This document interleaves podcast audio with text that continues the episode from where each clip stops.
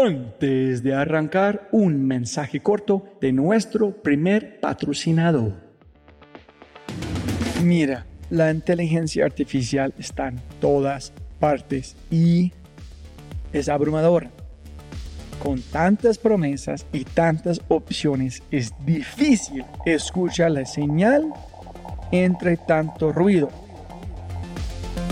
Eso es exactamente por lo que estoy tan orgulloso de celebrar y compartir con ustedes Adapta. Adapta.ai. Escucha lo fácil y poderoso que es usar Adapta. Ve a adapta.ai. Crea una cuenta, ingresa la información de tu sitio web, espera unos segundos mientras la inteligencia artificial de Adapta hace su magia y chum, chum, chum, tienes contenido hecho a medida para tu empresa o startup. ¿Y qué es mejor? La inteligencia artificial de Adapta sigue produciendo contenido más inteligente mientras más lo usas. Y mejor que eso, esto es solo la punta de un enorme iceberg de lo que Dapta puede hacer. Dapta es fácilmente una de mis herramientas favoritas. Es alucinante. Y solo para los oyentes de este podcast tengo un código especial que les dará el 50% de descuento durante los primeros tres meses usando Dapta.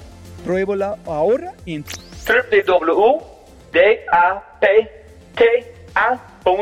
dapta.ai o haz clic en el link en la descripción de este podcast y aplica mi código podcast y crece tu productividad exponencialmente. Buenos días, buenas tardes, buenas noches. Otro episodio of The Fry Show. Conmigo el gringolo.com, Robbie J. Fry. Mira, esa, eso fue una locura. Básicamente es una de las ciudades más peligrosas de Venezuela. Ahí yo casi que tenía que ir en un carro distinto todos los días porque si no, eh, o sea, me llegaron amenazas de, de secuestro. Ahí, o sea, ocasionalmente me llamaban y me decían que iban a matar a algunos de nuestros empleados. Desde amenazas de competidores, hacían cosas como que cuando entramos al mercado, infiltraban gente a las cocinas y, pos- y ponían insectos en nuestra comida para que les llegara No como- un reporte de sanidad y cosas. O sea, era una cosa... Nosotros cuando invertimos, me acuerdo, ese restaurante, me acuerdo cuando lo empezamos, un café costaba 80 bolívares. Y me acuerdo que dos años después, o, dos años y medio después, estaba costando 4 millones de bolívares. El, un café en el mismo restaurante. Todo. O sea, lo que había construido de el primer negocio vendido, montar los restaurantes, hacer todo eso, inversión, todo trabajo de 5 o 6 años de food service en Venezuela, me quedé en cero, literalmente. Entonces, cuando me moví a Venezuela, tenía alguito de ahorros para cuando me fui a hacer mi MBA, etc. Pero me fui como casi como cuando estaba recién graduado de la universidad. Y esa es realmente la dinámica del startup. Eso es básicamente en lo que tú deberías estar haciendo. Es que tú no deberías de ser un, un freno al crecimiento. Tú deberías de ser un habilitador del crecimiento. Y si en esa habilitación del crecimiento algunas cosas te salen mal, naturalmente eso va a pasar. Pero es más probable que seas exitoso de esa manera que si vas muy tímidamente. Si filosóficamente aceptas que en el camino vas a romper un par de cosas y que no todo va a salir perfecto eh, y, y estás dispuesto a aceptar eso, sigues apuntando más, entonces tu trabajo se vuelve enfocarte en romper cada vez menos cosas y en que las cosas que estás haciendo funcionen más y no, uy, no voy a hacer eso porque voy a romperlo, ¿sabes? Honestidad intelectual contigo mismo. Ah, o sea, ok. un poquito lo, lo que hemos dicho. O sea, Sí, sí, sí. si es nada más convicción, eh, no es intelectualmente honesto. Tú necesitas darte algo en lo cual tú puedes respaldar tu convicción. Jóvenes amigos míos, otro episodio alucinante de Fry Show, mi invitado, Ignacio Martínez, es el cofundador y CEO de Alana. Se me ocurrieron dos ideas magníficas mientras escribía esta introducción. La primera es comprender la inmensa complejidad de encontrar, contratar y gestionar talento. Sí es un problema gigante como casi número uno en Silicon Valley, en casi todas las empresas y startups. Es cómo mantener, gestionar este talento. La segunda lo explicaré un poquito más tarde, pero por ejemplo, en LinkedIn, si vas a como revisar el perfil de mi invitado Ignacio, luce excepcional, maravilloso, como top. Farmatodo, cofundador de dos startups, consultor en Boston Consulting Group, MBA de Yale y cofundador de Alana, que es un startup que pasó por Y Combinator. Todo espectacular, ¿no? Desafortunadamente a ese perfil le falta todo lo que lo hace a Ignacio increíble. Así es como yo escribiría su LinkedIn. Ponle cuidado. Farma todo. Durante mi tiempo en esta compañía identifiqué y vi que había una oportunidad de negocio en la industria de comida cooperativa. Sin ningún conocimiento, fundé Seralco. Seralco. Bajo amenazas constantes de violencia, sabotaje y la posibilidad de ser secuestrado, pude vender el negocio con ganancias. Fresh Bites Group.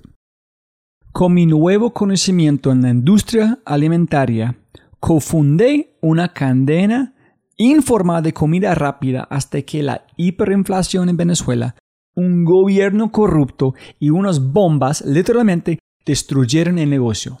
Lo perdí todo. Yale. Tomé mis únicos ahorros y estudié con Kyle Jensen en Yale. Pasé algún tiempo trabajando para Boston Consulting hasta que me di cuenta de que soy un emprendedor. Y finalmente en México, al darme cuenta del abismo frente al que estaba al buscar, contratar y administrar talento, cofundé la startup Alana. En este podcast hablamos de bombas, errores, bichos, Yale, Y Combinator y mucho, mucho, pero mucho más. Ahora me gustaría compartir el segundo hallazgo de este podcast. Ignacio, como muchos de mis invitados, me ayudó a ver en dónde estaba ciego. Historias como las de Ignacio deben y necesitan ser compartidas con las personas que escuchen este podcast. ¿Por qué? Porque ser emprendedor, un creativo, un innovador en América Latina no es lo mismo que en los Estados Unidos ni en Europa. El juego aquí es un nivel completamente diferente. Las reglas no son las mismas. Tienes que ser capaz de sonreír a través de la mierda, aceptar la realidad cuando explotan las bombas, mudarte de tu país, arriesgarte todo cuando las cosas son más oscuras y más importantes, avanzar a toda costa. Hay una cita o un quote de Picasso que se siente más apropiada y real en América Latina. Dice, todo acto de creación es primero un acto de destrucción. Esta conversación fue grabada el año pasado y en ese corto tiempo Alan es una startup completamente diferente. Antes fue una startup para contratar y encontrar talento, ahora Alan es un software para medir e incentivar el desempeño de tu equipo.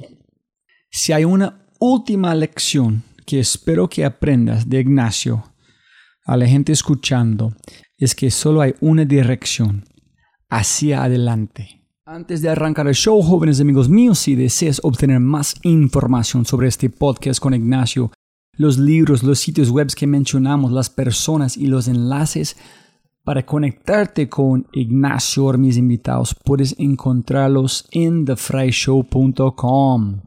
Y si es la primera vez que escuchas el podcast, bienvenido. Muchas gracias por su tiempo. Espero que aproveches esta oportunidad a inscribirte al podcast en Spotify, Apple, Google. Solamente busca um, The Fry Show o Robbie J. Fry o el nombre de cualquier invitado o en tu player favorito de podcast. Si eres un fanático del programa, sabes, te quiero mucho. Mil gracias siempre por escuchar y ayudarme a difundir eh, los episodios. Y si realmente quieres mostrar tu amor, puedes comprarme una taza o tazas del café en el sitio web haciendo clic en el icono de la taza de café que están en todas las páginas que tengo. Y otra vez, si disfrutas de la información en el podcast, tómate un momento, por favor, y compártela. Deja un comentario, envíame un mensaje. Cada persona, cada reseña en iTunes me ayuda a mover este podcast, conseguir más personas y crecer la audiencia. Además, si deseas suscribirte a mi correo semanal 747 7 cosas para 710 thefryshow.com fuerzas correo, es una pequeña lista de pensamientos creativos, enlaces, libros y mucho más. Y como siempre, mil, mil gracias por su tiempo de escuchar. Un abrazo. Con ese dicho, arrancamos con el show, episodio 138. El episodio se llama Cada startup es primero un acto de destrucción con el cofundador y CEO de Alana, el imparable y increíble Ignacio Martínez. Listo, eh, Ignacio, siempre ganar más plata, no más tiempo. Muchísimas gracias por su tiempo. A ti, Robbie, gracias por estar aquí. Y qué chévere, primer venezolano en este podcast. Bien, bien. De aquí, 122 honrado. episodios de primero. Yo no sabía, yo pensé que, ay, Ignacio es de, de México. Yo empecé como a estudiarse. No, no puede ser. Entonces, castíguenos cuando con sus negocios en Venez- Venezuela. Pensé que como fue 2016, una bomba, etcétera, etcétera. Hasta finalmente Yale y la idea en, en cómo, dónde estamos en ese momento. Ah, perfecto, perfecto. Mira, Robbie, yo monté mi primer negocio a los 22 años en un pueblo en Venezuela que se llama Charallave. Era un negocio de comedores industriales. No sabía absolutamente nada de la vida ni de negocios. como, buen, como buena persona de 22 años. Este, pero me lancé, me lancé ahí a, a- a intentarlo. Era, manejábamos eh, comedores industriales, o sea, fábricas. No, no, no, eh, que si hay una planta de producción de algo, un distribution, un centro de distribución, lo que sea, nosotros les manejábamos todo el supply de alimentación de los trabajadores. Ah, como un casino o algo allá para toda la comida, la parte logísticamente. Exactamente, exactamente. Entonces, ¿Cuál fue la inspiración, la chispa por allá? ¿Su padre, su abuelo, alguien trabajó? No, nada, nada. impresi- O sea, yo, yo trabajaba en Farmatodo en Venezuela antes y en, y en, planificación estratégica y, pues me había, había conocido mucho, mucho esa industria. La verdad es que yo sabía desde muy chiquito, no me preguntes por qué, pero yo quería ser emprendedor. O sea, era como que algo que no se me ocurría otra cosa en mi cabeza. O sea, eh, era Su padre, su madre, Sí. su abuela, su abuelo. ¿quién? Sí, mi, mi papá eh, fue emprendedor este, textil y tuvo tiendas de surf y unas cosas de telecomunicaciones ahí.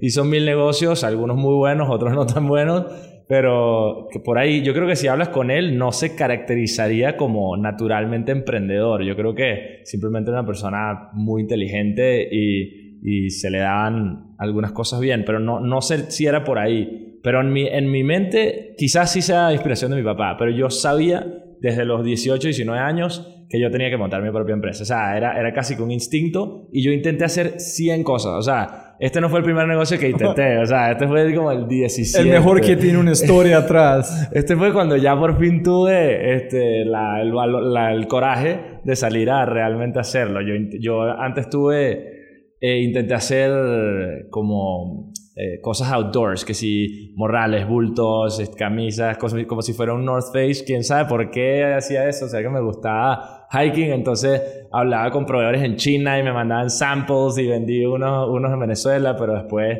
el, el sistema cambiario cambió muchísimo, entonces ya los economics no daban y perdí un poco de plata ahí. Este, importación de cereales, no sé, hice mil cosas cuando estaba en la universidad y hasta que tenía 20, 21 años. O sea, ya, ya estaba acostumbrado a que me fuera mal.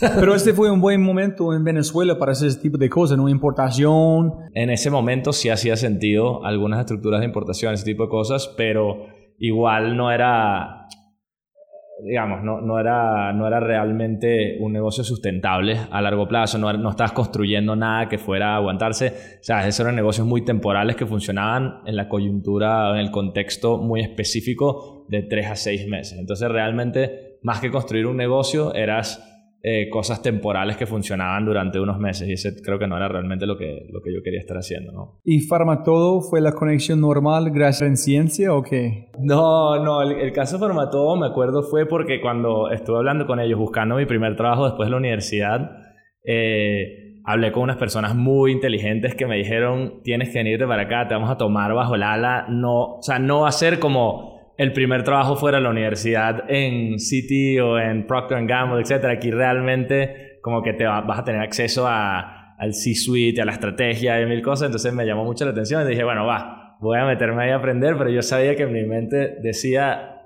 voy a durar muy poco aquí porque yo sé que yo necesito estar inventando, haciendo este, algo propio, aunque sea una locura. Entonces yo creo que tenía, no sé, pero quizás un optimismo o una confianza en mí mismo eh, muy alta que no me merecía, no merecía pensar eh, de mí mismo de esa manera. O sentía que lo peor que podía pasar era pues quebrar y aprender mucho en el proceso y, y, get up and try again, no sé. Pero nada en Pharma todo con la plata, con todo este poder, fue una llamada suficiente fuerte para no intentar ser un emprendedor. Todo bien, no se importa, no, voy a ser emprendedor. Entré nada más pensando quiero aprender algo mientras tanto, mientras se me ocurre qué es lo que realmente quiero hacer. Solo es un placeholder. 100%, 100%. Y ojalá no me escuche nadie diciendo esto, pero, pero es una empresa increíble y aprendí muchísimo, hay gente muy buena, pero definitivamente me, me desespero, por mi manera de ser, me desespero en estructuras muy, muy formales o muy establecidas. ¿Y cómo fue la chispa para la de Entonces, ¿cómo llegaste a esas fábricas gigantes? Oye, hay una oportunidad aquí. Sí, o sea, de hecho, por Farmatodo fue que me di entendí esta industria en particular, el centro de distribución de Farmatodo está en Charallave, justamente, y yo sabía que tenían un tema muy grande con el proveedor de alimentos, o sea, de food service en toda la zona, que tanto Farmatodo como la demás lo tenía. Entonces yo aprendí de ese... Pero eso a través del chisme de, como de gente, ay, ese es terrible, ese no funciona, ese personas nunca llegan. Exactamente, sí, sí, sí. No, yo me tocaba ir mucho para allá porque estábamos haciendo unos, temas en el centro de distribución de unas nuevas inversiones en tecnología y tal, que por cierto es uno de los centros de distribución más avanzados, si no el más avanzado de Venezuela eh, a nivel de tecnología. En otros momentos le invirtieron a una sofisticación tecnológica que no creo que hoy en día sea buen retorno, pero en ese momento era algo realmente state of the art. Eh, y entonces iba mucho para allá. Ah, entonces me daba cuenta que era totalmente informal y no confiable este, la industria de food service ahí y había muchas empresas grandes, o sea, habían productoras de, de autopartes, este, de, de, bloques de cemento, de eh, alguna fábrica de motos, estaba Farmatodo, o sea, mucha, había una industria muy grande y estaba muy desatendida en esto y eso como que dije, aquí hay una oportunidad y como que tenía tantas ganas de hacer algo que como que esa primera señal de algo que me medio gustaba, dije, va, voy, lo voy a hacer. ¿Sabes? Aunque fuera medio irracional, no lo pensé demasiado. Fue como que, ok, aquí hay suficiente como para ir y lanzarme a hacerlo. Y, y fui y lo hice, aunque tenía, sí, 22 años, ¿no? Y para conectar los puntos más adelante, es un economista, un hombre muy grande en Colombia, que está hablando como ¿por qué vas a invertir en Colombia? Y dice, no, no voy a hacerlo. Sin embargo, tiene una empresa muy exitosa allá. Digo, primero pienso que es como México o Brasil, Argentina, en finalmente es Colombia basado en penetración digital. Pero dijo, en la América Latina la mejor cosa a hacer es buscar una industria donde hay cuatro o cinco grandes que hacen un trabajo terrible en entrar, en hacerlo mucho mejor, en matar este mercado. Es que yo he visto mucha gente en Colombia y como América Latina hacen. Hay tantos problemas, hay tanta gente que, porque todo el tiempo nadie, no hay competencia, pueden seguir haciendo cosas terribles. En finalmente alguien dice, oye, podemos mejorar la, la forma de pasar trabajo, de encontrar trabajo. No tiene que ser con esas empresas, podemos hacerlo mejor en ya tiene mucho poder cuando encuentras este mercado. No es como un Airbnb en inventar algo que no existe, es más donde hay los problemas, en las fallas, los huecos gigantes, en llenarlo con algo que puedes mejorar el país. Es igual que hiciste en Venezuela, ¿no? Sí, no, definitivamente. Bueno, yo creo que esa analogía aplicaría más a, a Lana. Hoy en día, lo que hacemos hoy en México, yo creo que definitivamente hay una industria que se ha mantenido estática durante los últimos 20 años. La mayor innovación ha sido portales de empleo online, que lo único que es es un canal de distribución para currículums. Este, ya, o sea, no, no hay mayor innovación en uso de la data, en, en eficientizar procesos. Los ciclos de contratación siguen siendo dos, tres semanas, muchas entrevistas, unas cosas basadas en papel que a veces no te dicen nada. O sea, digamos, es es algo que se ha mantenido en la edad de piedra, definitivamente. Y, y hay unos grandes jugadores, los staffing agencies típicos, este, los portales de empleo típicos que tienen ya 20 años en el mercado. Y, y por el hecho de que ya tienen tanto poder de mercado, se pueden mantener ahí aunque sea un producto ineficiente, la verdad. Y si yo no, eh, podemos llegar aquí más adelante cuando conectamos los puntos, pero es, yo no entiendo cuando empecé a pensar en su negocio, es, el be done es tiempo, es que este man tiene familia o esta mujer que tiene familia o necesitan pagar algo y no tienen trabajo en este em, empresa o restaurante y necesitan alguien para trabajar porque estás perdiendo clientes en la única persona que pueden dar a ellos no se importa de tiempo, ni el cliente, ni la felicidad, ni nada, solamente el control. Es, dejando la puerta abierta para alguien como ustedes. En otro este, para que tú puedas contestar, es, yo escucho a miles de personas tratando hacer algo similar a Lana, pero tú eres la primera persona que han hecho. Es, el problema, yo escuché muchos Startup Weekend, no, vamos a hacer uno para plomeros, para este, calificar, casi igual, pero nadie, nadie uh, pudo hacerlo. Yo no sé cómo ustedes lo hicieron. Mira, hay, hay muchas cosas eh, que hacen que este sea difícil. No, esto no, no, es, no es realmente fácil. Eh, uno, este tipo de cosas suelen basarse en eh, network effects, básicamente, ¿no? Que tú te beneficias de que las demás personas estén en la plataforma, que para ti es más valioso si otras personas están. Entonces, para una empresa estilo LinkedIn, generar eh, network effects no es tan difícil por el perfil de las personas eh, que están ahí, suelen tener networks muy amplios. Entonces tú hablas de eh, hoy en día un ejecutivo hasta que trabaja en un startup o en un banco, ese tipo de cosas, tú ves en LinkedIn y tienen mil conexiones o 1500 en todas partes del mundo. Entonces tiene una red amplia. Más que una red profunda, es una red amplia. Y en redes amplias es mucho más fácil generar network effects. En cambio, en otros estratos laborales como eh, industrias de servicio, como las que estamos en Alana, que es eh, hoteles, tiendas, restaurantes, ese tipo de cosas, no suele haber tan, redes tan amplias. ¿Por qué? Porque estas personas no han tenido la oportunidad de de repente estudiar afuera o de trabajar en este, empresas que tienen exposición a, o sea, distintos mercados, ese tipo de cosas. Entonces las redes, en vez de ser amplias, son concentradas y son más chiquitas y son más de comunidad y son más homogéneas también. Entonces los network effects son mucho más difíciles de lograr en este tipo de, eh, de comunidad. Entonces ves que algunas empresas lo han podido hacer. O sea, Facebook ha podido penetrar el Blue Collar Segment este, muy bien también eh, y han generado network effects. En temas de microcréditos, estilo en India, Grameen Bank logró usar elementos sociales de la comunidad para generar network effects, ese tipo de cosas, pero naturalmente esa es una, una fuerza contra la cual estás luchando este, constantemente a la hora de, de viralizar o de crecer este, muy masivamente uno. Entonces, ese es uno de los retos principales que toma a la hora de, crecer esto. Si vemos esto como que es una función de la gente que sumas a tu plataforma, ¿no? Em, otra cosa realmente es tener algo distinto, innovador a lo que se está haciendo. Creo que mucho de lo que se ha estado haciendo es decir, vamos a arreglar una partecita del problema.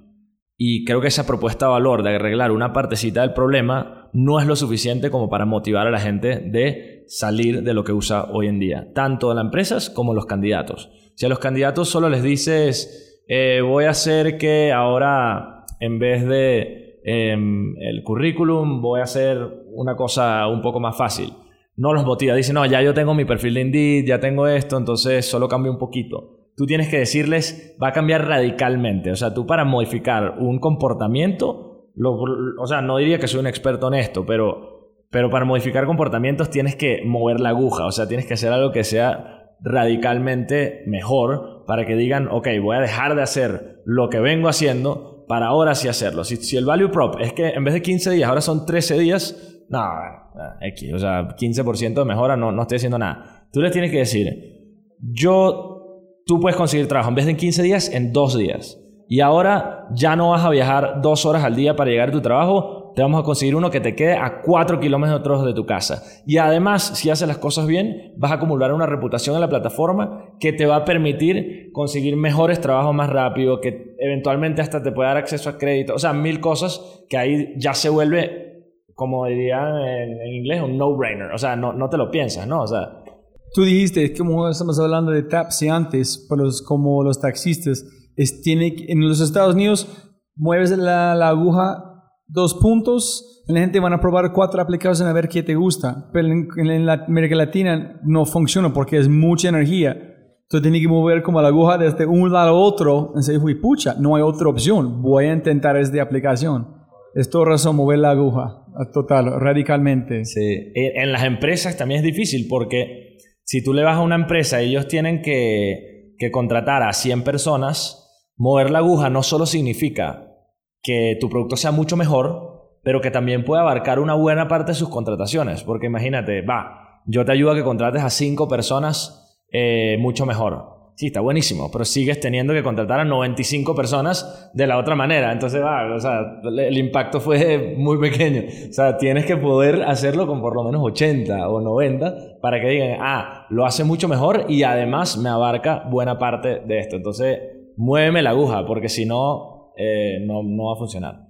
Pero para volver, listo. Hiciste esto en Venezuela, ¿qué pasó? Mira, esa, eso fue una locura. Básicamente eh, es una de las ciudades más peligrosas de Venezuela. Ahí yo casi que tenía que ir en un carro distinto todos los días porque si no, eh, o sea, me llegaron amenazas de, de secuestro. Ahí, o sea, ocasionalmente me llamaban y me decían eh, que amenazaban que iban a matar a algunos de nuestros empleados por un tema. ¿En Farmatodo o para la- no, no. la- Ya cuando montamos el, cuando monté el ¿Y negocio. por qué? De, de todo tipo de cosas. O sea, desde, desde amenazas de competidores, hacían cosas como que cuando entramos al mercado, infiltraban gente a las cocinas y, pos- y ponían insectos en nuestra comida para que les llegara No como, joda. como un reporte de sanidad y cosas. O sea, era una cosa.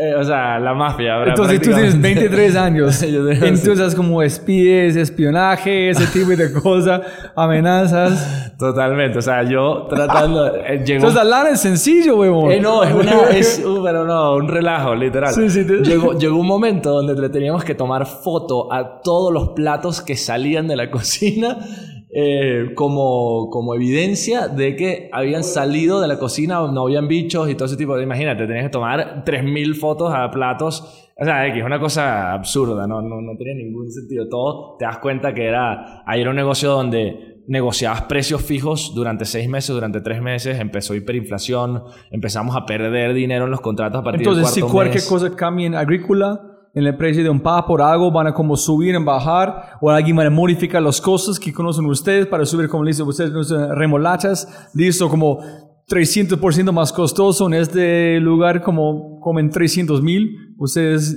no, no teníamos No capacidad de mover en precio, entonces eh, financieramente se volvió una pesadilla. Entonces no investigaste este mercado antes de entrarlo. Eh, no, definitivamente no. O sea, no, creo, creo que quedó claro que... No, de hecho, yo me acuerdo que habíamos quedado para abrir en mayo eh, y yo y no teníamos, no teníamos el la cocina central lista en abril. O sea, y era Semana Santa y me acuerdo que los constructores no querían trabajar en Semana Santa. Decimos, no, te pago el doble. No, no, no, no vamos a trabajar en Semana Santa. Y yo dije, "Puta, pues lo voy a tener que hacer yo, porque si ya hicimos el contrato para empezar en mayo, y me acuerdo que fui a una tienda, renté un martillo demoledor, literalmente me monté en el techo de la, de la, del galpón este donde estábamos montándolo.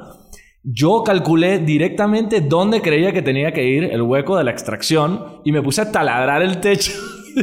Cabe destacar que no soy ingeniero civil, ni constructor, ni nada. Era la primera vez que prendía un martillo y abrí yo el hueco y instalé el- la extracción de la cocina. O sea, porque... ¿No tenías socios? Sí, sí, al final ahí recluté a un par de amigos, uno eh, que entró como el director de operaciones y un amigo mío que era chef y ayudó con todo el tema de procesos y comida y eso. Entonces, de este farmatodo a un martillo en un techo. Exactamente, eso fue buena, una buena experiencia.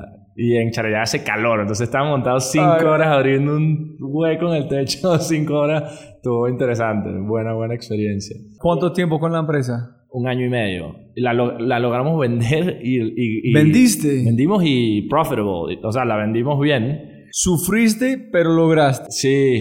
la- Impresionante. Y lo vendí en dos semanas. Es la, la, suerte, la mayor suerte que he tenido en mi vida. O sea, una cosa que nunca se va a volver a repetir, yo creo. En ese fue antes de Maduro. Eso fue antes de Maduro, eso fue en el 2013. Eso era época. Ya. Chávez fue como Sí. enfermo en este momento o Sí, no? yo creo que sí. Yo creo que esa es la época de ¿En vendiste? 2013. Vendí, sí. No, eso fue espectacular. Había hiperinflación y estaba decreciendo la industria y dependía de un mercado industrial. Pero, pero yo sabía que teníamos que vender en ese momento. Si vendíamos más adelante íbamos a vender a una fracción del precio. Había que venderlo a lo que nos dieran. Pero fue suerte en el sentido que no están disfrutando, que fue tantos problemas, que tú empezaste a contar la historia que tengo que vender, en buscando que es el momento correcto, como reafirmar la historia que tenemos que vender, o tú viste las señales en el mercado y dijiste yo tengo que vender. No, llegó un punto donde el conjunto de hiperinflación en un modelo de precios fijos ya no, no hacía sentido. El tema de inseguridad se estaba poniendo impresionantemente complicado. O sea, habían días donde habían tiroteos en la carretera y no podíamos salir y nos teníamos que quedar la noche ahí. Este, o sea, se volvió fuerte personalmente, muy fuerte y éramos muy jóvenes como para estar metiéndonos en ese rollo en, en ese momento. Y, ¿Qué dijeron sus padres? Eh, no, obviamente eh, no Tienen que querían ser asustados, estaban ¿no? muy asustados todos los días. O sea, avísame cuando llegaste, cuando sales, tal. Imagínate tener que estar hablando con mis papás todo el día porque estaban nerviosísimos de ir a trabajar. No estaban nerviosos de cuando me iba de fiesta, o estaban, estaban nerviosos durante el día cuando iba de trabajo, básicamente. Entonces, eso Es muy raro esa historia. es muy rara. muy la rara. idea de la empresa, cómo funcionó, Sí, que rarísimo. vendiste. Vendimos, mira, te voy a decir cómo fue la, la venta. Un día dijimos, mira, todo esto pinta a que la empresa va a valer menos en el futuro. Eh, estamos construyendo, estamos nadando contracorriente completamente y además a nivel personal por el tema de la inseguridad y eso, no, esto no tiene mucho sentido. Vamos a salir a vender. ¿A quién le podemos vender esto? Nada más existen dos sets de compradores. Existe o las personas que están en esta industria ya y no tienen presencia en esta zona, entonces ya les tenemos relaciones comerciales desarrolladas, infraestructura y todo. O sea, ellos simplemente es como sumarle algo más adicional a la estructura que ya tienen. O dos, alguien que tenga mucha presencia local, que ya tenga muchos costos hundidos y no se vaya a ir de esta zona, pero quiera ampliar su como capacidad. En ya están allá. Ya están allá. Entonces, de alguna manera, esos son. O sea, vamos a hacer un shortlist con esas dos características y listo. Si nadie de esos compra, cerramos. Esa fue la decisión, literal. Y, dijimos, hicimos el shortlist primero de los de la industria. Habían dos empresas nada más. Me acuerdo que hablamos con los dueños de las dos empresas y nos dijeron, no vamos a echar llave ni que nos regales el negocio. O sea, eso es no man's land. O sea, no, eso está en gris en nuestro mapa de expansión. Eso está en gris. Esa zona. Yo que, ah, bueno, ok, listo. Vámonos con el segundo set. Y me acuerdo que hablamos con unos que tenían una, eh, unos restaurantes en la zona y les vendimos la idea de que les íbamos a aumentar su capacidad logística porque teníamos Con la cocina en todo. con, la co- con las cocinas que teníamos tal que además tenían unos clientes a los cuales iban a poder llegar ahora porque ya teníamos como esas relaciones comerciales etcétera y no me acuerdo que les dijimos un número nos negociaron 10% abajo y les dijimos va we'll take it y ya literal en dos semanas transfirieron le entregamos le dimos las llaves y más nunca volví o sea eso sí fue mucha suerte Entonces, como 22 años, voy a ingresar a un mercado desconocido, sin investigar. sí En un mundo muy peligroso, en un lugar peligroso, en un momento terrible en Venezuela. sí Y todo funcionó. Y tuve mucha suerte. Lo podí vender y nunca nos secuestraron. ese, ese fue la- el, el resumen. Cero secuestros y lo pudimos vender a pesar de la locura. A veces, a veces no sé cómo no, no puedes parar de emprender a este punto. Correcto. Y si es algo más loco posible, es que no puedes bajar este, no puedes... Lo- Ya, ya puse el base para todo, ¿no? Es correcto. Siempre dije que eh, nunca la voy a pasar tan mal como, como en esos días donde te quedas hasta las 12 de la noche con miedo, dándole ahí, perdiendo plata sobre el contrato que tenías, etcétera, todo. Yo dije, nunca, o sea, todo, todo va a ser positivo de ahora en adelante, básicamente. Y cuando ustedes dicen su pitch por YC, pues, tú dijiste, mira, yo tengo una empresa donde trataron de matarme, amenazas, todo. Cualquier cosa a este punto es, parece como una caminada en la playa. Prácticamente. Bueno, no, no creo que haya sacado la historia de Charayave, porque esas interviews son de 10 minutos y son preguntas Ah, sí, sí, sí. Le tienes que contestar en 5 segundos. Echar esta historia en 5 segundos está complicado, pero, pero sí. So, vendiste en, en- ese es cuando am- arrancaste con los restaurantes. restaurantes, sí, ¿En cuál fue ese negocio? Ese fue en Caracas. En Caracas, sí. Uno, Uno, no más allá, vamos a la ciudad. Mira, tuve pocos aprendizajes de este negocio. De los pocos eran no te metas en Venezuela o en un país hiperinflacionario en, nego- en negocios de precio fijo. O sea, eso es aprendizaje número uno. número dos, empieza a pensar también dónde vas a hacer tu negocio porque a nivel personal, etcétera, ese tipo de cosas, yo tenía que ir dos horas todos los días a echar la llave, este, el tema de la seguridad, todo eso muy complicado. Caracas definitivamente mucho más manejable. Eh, y realmente fue como casi por inercia decir, ¿dónde tengo experiencia yo? Es en la industria de alimentos. Este, ahí es donde realmente puedo maximizar mi... O sea, no, no sé por qué a los 24 años no decidí decir, mira, tómate dos meses libres, ponte a pensar realmente como que más allá qué podrías estar haciendo, si es en la industria o cuál es el skill set, etcétera. Para mí no. Para mí fue, no, ya vendí esto, vamos, ¿cuál es la próxima? O sea, ya la semana ya estaba hablando con Rafa, que es mi socio de ahora que de- en Alana y fue mi socio en los restaurantes. Y le dije de una, quiero montar una cadena de restaurantes, ¿te quieres venir? Y me dijo, sí, vamos, estaba recién graduado de la universidad Rafa y tampoco se lo pensó y empezamos eso. Y fue muy, muy inercial. Ahorita me doy cuenta de mil cosas que hacíamos mal y que no teníamos ni idea de lo que estamos haciendo. Pero, ¿cuál fue la idea? No, entonces la idea empezó como vamos a montar eh, servicios como mini restaurantes dentro de oficinas.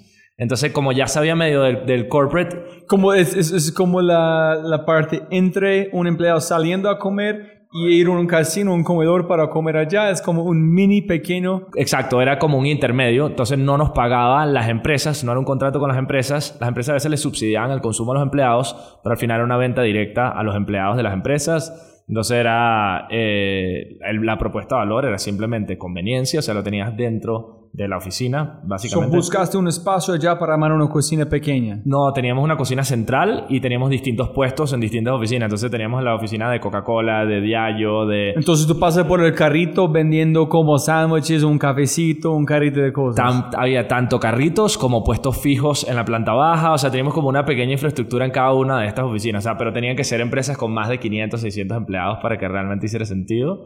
Y eventualmente ese negocio, algunos puntos funcionaban bien, otros no, etcétera. Y eventualmente nos dimos cuenta que valía más la pena ampliar el mercado y meternos más como en, la, en el mercado de comida corrida, simplemente como formalizando el sector de comida corrida, que bueno, que en Colombia ya hay buenos casos de, de- de formalización de ese sector. O sea, hay uno que se llama Delis, este, algunas cosas así, pero en Venezuela en ese momento no. A ver, eran los típicos lugares de comida corrida o lugares muy caros. Entonces lo que dijimos es vamos a hacer como un lugar de comida corrida gourmet, de alguna manera. Esa era, esa era la propuesta y migró de los carritos y los seguíamos teniendo a restaurantes, básicamente. Y, y la historia con, era con el restaurante principal que quedaba prácticamente en la Plaza Altamira, que es la, la plaza principal de Caracas Pero prácticamente. fue un... que- Explíqueme, tiene una planta como Coca-Cola, ustedes tienen un puesto fijo allá. Sí. ¿Es un restaurante o es un lugar donde ustedes venden las cosas? Como una tienda pequeña, un restaurante. Es como pero- una tienda pequeña, pero tenía máquina de café, ca- eh, plancha, todo. O sea, era semi, semi restaurante, semi tienda. Era como, So, ¿Cuál es la diferencia en un restaurante real en este? ¿Ustedes Este no tienen mini. nevero o qué? Este era mini, este era chiquitico, o sea, tener poca infraestructura y poco espacio. O sea, era tratar de meter un restaurante. Es como si fuera un puesto de la calle. Imagínate lo- la infraestructura de un puesto de la calle dentro de una oficina. como un changarro por allá dentro de la... Un changarrito bonito dentro de las oficinas de Coca-Cola Diario. como un lugar de pastica, boloñesa, ese tipo Era de más, era más tipo ensaladas, sándwiches, cosas que fuera un poquito más fácil de, Ah, ok, de hacer. Pero también, por lo menos, pasticho, sí, lasaña hacíamos, tenía horno, y entonces teníamos las lasañas que ya estaban, venían congeladas y las calentabas en el horno. Entonces a las 11 de la mañana metías 50 lasañas en el horno porque llegaba la gente a comprarte a las Entonces, a ¿no 12 y media. cocinaste todo en un lugar central en y se le distribución a todo? ¿Cocinaste en cada espacio? No, teníamos cocina central de mise en place, de cocina, y después cuando ya eh, se quedaba listo o congelado o refrigerado, se enviaba a través de una- un sistema de distribución que teníamos todos los días. Fue casi 24 horas entonces, ¿no? Como en la noche cocinando todo por la mañana Sí, o no? sí, empezábamos el, el turno a las 4 de la mañana prácticamente. Empezaba en place, cocina, todo. Logística empezaba como a las 8 de la mañana. Empezaba a salir para surtir desayuno de los carritos. O sea, sí era, Y al- eh, llegó un punto donde ya estábamos surtiendo todo lo del día desde la mañana. O sea, no habían múltiples turnos de distribución, sino era solo distribución en la mañana. ¿Y cuánto tiempo demoraste para arrancar este negocio? Eso, yo creo que ya como en seis meses estábamos bastante... O sea, un montón de cosas, un montón de infraestructura, la gente, logísticamente, vendiendo contratos, es Sí, rápido. Lo que pero es que ya sabíamos, o sea, ya yo, ya yo había montado eh, de estructuras de distribución similares en el negocio anterior. Justo teníamos una cocina central donde algunas cosas del mise en place lo hacíamos. Modificación de algo que ya he hecho. Correcto, sí, ese sí fue como un 2.0 de lo que ya habíamos aprendido. sí. Entonces, este restaurante que tú estás hablando fue un restaurante de un espacio, de un, de un empleado, de un grupo, o fue su restaurante principal? el principal, que era ya en una torre de oficinas muy grande, pero no lo hicimos adentro de ninguna empresa, sino en la planta baja de la torre, básicamente, que era una plaza súper bonita, tenía eh, asientos en una plaza al aire libre, o sea, estaba muy, muy Pero bien fue de una empresa, no fue de del lugar donde ustedes preparan todo. No, no, en otro lugar. ok, No, ok, so rentamos, estás allá en listo, ok. rentamos otro local en, en otra torre, sí. Ok, so estás allá, entonces, ¿qué pasó? Ahí, ahí, bueno, ahí hay do- u- unas cuantas historias. Nosotros cuando invertimos, me acuerdo, ese restaurante, me acuerdo cuando lo empezamos, un café costaba 80 bolívares, ¿no? Y me acuerdo que dos años después, o, o dos años y medio después, estaba costando 4 millones de bolívares. El, un café en el mismo restaurante. ¿En ustedes tienen que venderlo por cuánto? No, no, eso, ese era el precio, ese era el precio de venta. Básicamente, nosotros eh, teníamos que in- irlo indexando a el costo de los granos de café y la leche, básicamente. Entonces me acuerdo que le ganábamos, no sé, 50% gross margin o 60% gross margin. Significa que en ese momento nos costaba eh, 35 bolívares un café y eventualmente nos estaba costando 1.5 o 2 millones eh, de bolívares un café de costo de materia prima. Y venderlo para cuatro. Entonces, para venderlo a 4. Entonces, eh, me acuerdo que nos agarró la curva de hiperinflación más agresiva. Eso fue una locura. Eh, 80 a 4 de millones. 84 millones en dos años, que es lo que estuvo realmente abierto ese restaurante. O sea, una cosa absurda. Entonces, si te pones a pensar en términos de inversión, eso también es una locura, porque si tú estás invirtiendo dolarizado en términos reales, eso, esa inversión, pongámosle un número X, 100 mil dólares, por decirte algo, un restaurante, eh, tú, lo tienes que, tú tienes que retornar eso en dólares, no, no, no en bolívares. Entonces, en la medida que se va deteriorando y deteriorando el poder adquisitivo, en términos reales, el ticket va bajando, va bajando, tu capacidad de generar dinero es menor y básicamente todos los negocios que invirtieron en ese dólar ya era imposible recuperar su inversión a un bolívar a 4 millones. Básicamente, ¿Tú viste este como este bandera roja, como igual con toda empresa que dijo, pucha, no podemos mantener este, este, tenemos que salir de este negocio? ¿Tú viste igual con este negocio que tenemos que dejar este Mira, ese, ese fue algo que fue realmente frustrante. Siento que ahí eh, no había nada que hacer. O sea, ahí no teníamos, o sea, literalmente nos llevó la ola por delante. Eh, había, había legislación en ese momento absurda. Había una, una guía, SADA se llamaba. Tú necesitabas sacar un permiso todos los días para transportar, para transportar café o leche o cualquier producto básico de punto A a punto B. Necesitabas tramitarlo todos los días. No es que necesitabas un permiso que sacabas una vez al año o una vez y ya para poder mover esos productos. Tú tenías que llamar a un ministerio para decir yo voy a mover 12 cajas de leche de un lugar a otro todos los días. Y entonces, si no tenías ese permiso, te decomisaban toda la leche y todo el café, se lo llevaba al ejército. Y entonces, o sea, una cosa que tuvimos que empezar a hacer, la logística de alimentos en, en la maleta de un Corolla. O en, o en motos o cosas así, porque si iba un camión lo paraba el ejército y si no tenía el permiso y le conseguían leche o café, se lo llevaban. Y entonces Leche y café. cosas sencillas, o sea, eh, como si fuera droga, literalmente. Es como si estuviesen buscando droga, pero era leche y café. O sea, o, o pollo, cosas así. Entonces, tenían tan controlado y tan regulado el sistema que la logística básica del negocio ya no se podía operar. Tenían una ley de inamovilidad laboral que no podías correr a nadie. Entonces, si te robaban o, o no iban al trabajo una semana, no, o sea, no los podías votar. Entonces, nosotros teníamos cinco personas en nómina que no iban, que no trabajaban en, en, en Fresh Bites, que les dijimos, no vuelvan. O sea, porque o nos habían robado o eran súper irresponsables, algo así. No vuelvan, igual les teníamos que seguir pagando. O sea, cosas que tú dices, ¿qué es esto? Esto es una locura. Obviamente nadie quiere invertir aquí o crecer aquí porque el ambiente no, no te lo permite. Pues espera, entonces si alguien en moto está llevando un producto, en la policía alguien van a parar, ejército, ellos tienen que decir, listo, no dicen nada de la empresa, siguen, y nosotros vamos a seguir pagándote, pero tú no puedes volver a la empresa.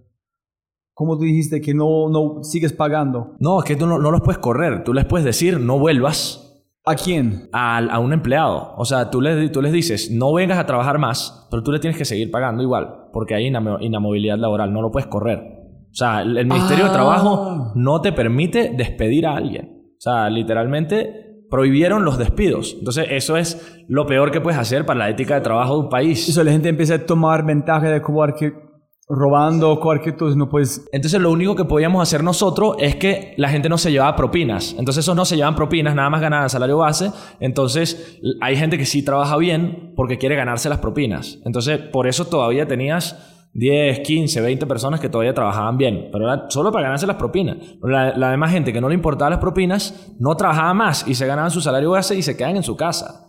O sea, literal, absurdo. Entonces tú estás pagando gente que no están allá. está en su casa. Sí, meses. Hermano, estás a escuchar esa historia. es- es- es- everything's up from here. Todo, la- todo, todo. tú- tú- tienes que ser emprendedor para la vida. Si has visto el abismo de que es un emprendedor Sí. de verdad en otros países, es- Es fácil, es fácil. el escuchar otros. ¿Qué piensas vos y Rafa cuando escuchan otros emprendedores como bitching about problems? Ustedes piensan que, what the fuck you bitching? Sí. You have no idea. No idea. Ni idea. A no- nosotros nos encanta, o sea, nosotros nos divertimos con los problemas hoy en día y y me, me encanta haber salido del mercado de Venezuela porque ahora son problemas intelectuales.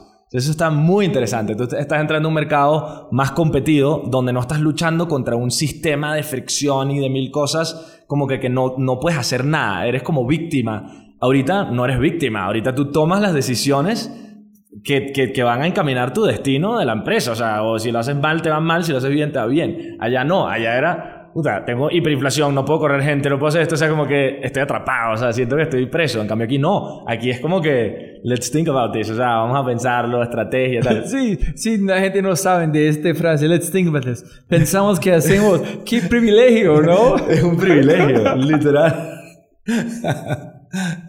No que pensaba de la, la capacidad de ser creativo, de pensar. Exacto, exacto, es, es- es un regalito. Es un regalito, es exactamente eso. O sea, Entonces, cuando esos cuatro empleados llegan aquí y trabajan con ustedes, ¿cómo están aquí? Yo puedo echar si yo quiero o no. exacto, exacto. Literal.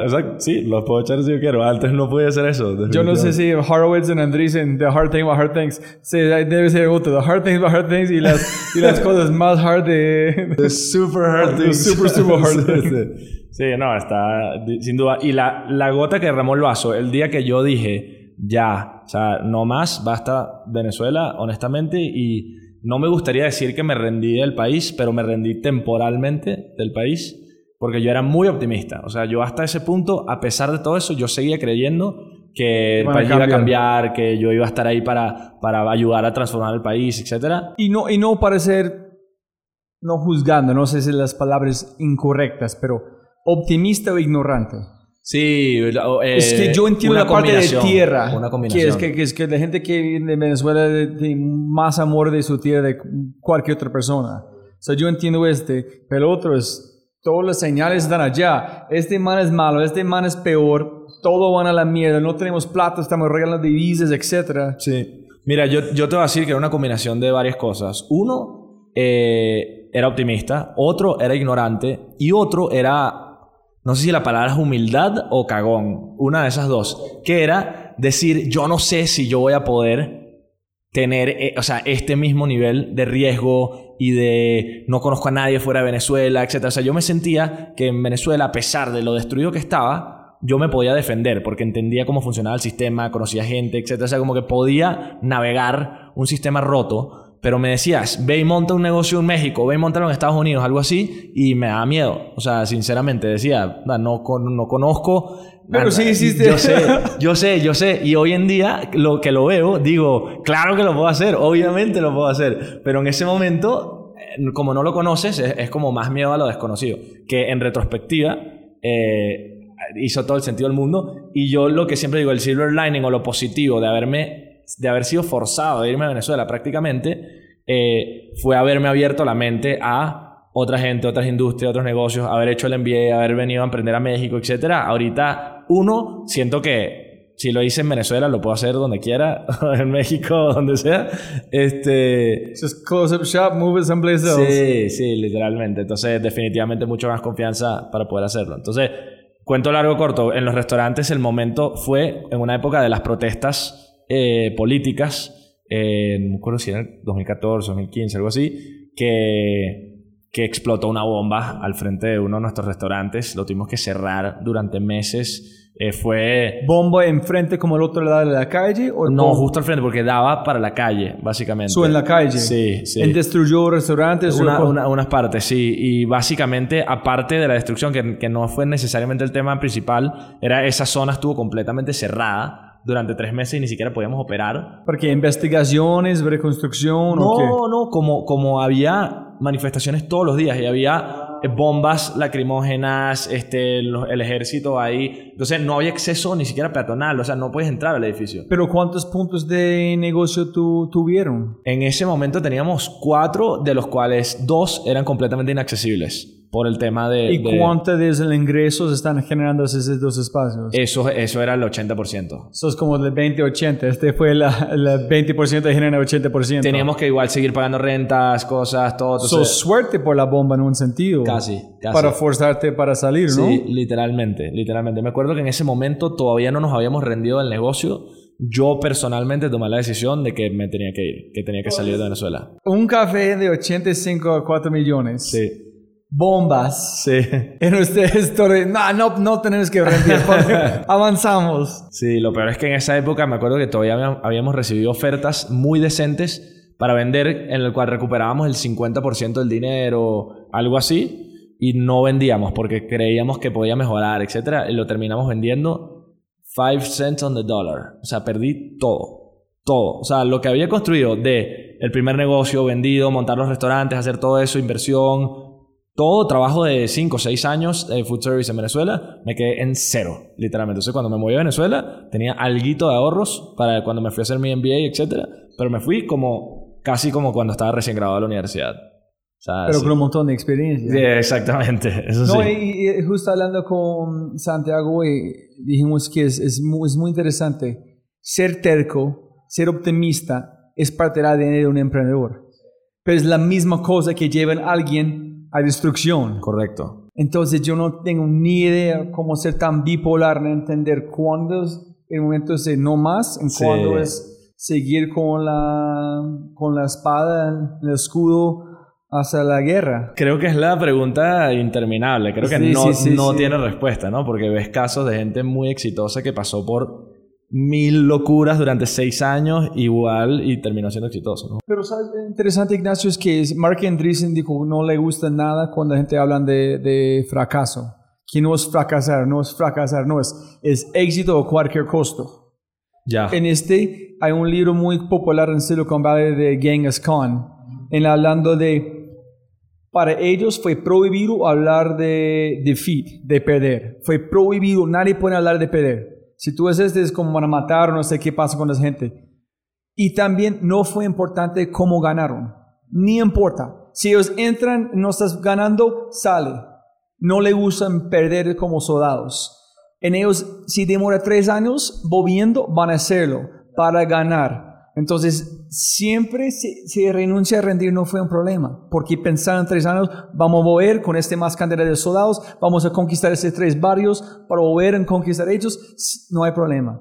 Es éxito a cualquier costo, entonces posiblemente es pensar más allá. Si tú tienes que renunciar en perder por momento, está bien, pero volvemos, no es llevar a uno mismo a destrucción, pero yo no sé. Sí, el progreso no, no tiene que ser lineal de alguna manera. O sea, te, te puede ser horizontal. Bueno, de hecho, te das cuenta que hay cosas que haces y de repente en tres años no avanzas casi nada y de repente haces algo que en tres semanas avanzas 10x. Cosas así. Eso pasa a nivel personal, de empresas, de todo. Entonces, creo que mm, sí, es muy difícil verlo como algo lineal. Sí. Fue una empresa, justo como un hombre en Chile, que Felipe, que es el dueño de, o parte dueño de Groupon Latam.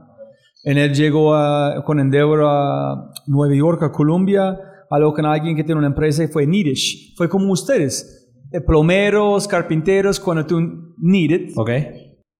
Ganaron el primer capital en como Chile de 500 mil dólares, el primero es allá, pero fue casi quebrado, toda la gente buscando empleo. Hablaron con alguien dijo, de Rocket, dijo, no, no, no invertimos este, invertimos en empresas como Groupon.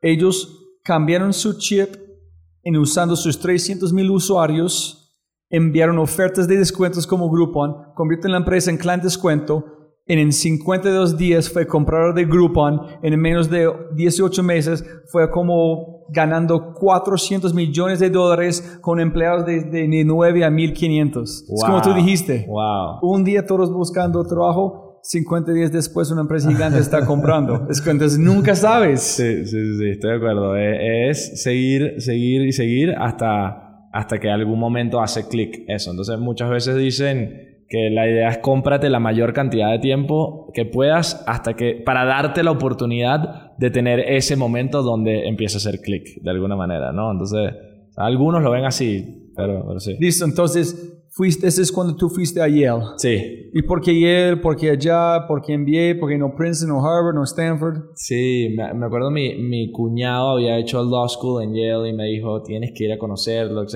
Yo me acuerdo que a mí me encantaba Columbia, por ejemplo, porque siempre había ido mucho a Nueva York. Mi, mi hermana estudió en Juilliard, entonces Sí. eh, es pianista profesional. ¿En serio? Sí, sí, Ah, sí. ok. Concertista. ¿Y todavía está? Sí, sí, sí. Alicia Gabriela Martínez se llama. Y ella vivía en, en Manhattan. Yo la visitaba mucho. Me encantaba Nueva York. O sea, yo era... Cada vez que tenía vacaciones la usaba para visitar a mi hermana. Entonces iba a Nueva York siempre. Entonces su hermano está en Juilliard, en New York, tú estás en Venezuela con Exacto. bombas.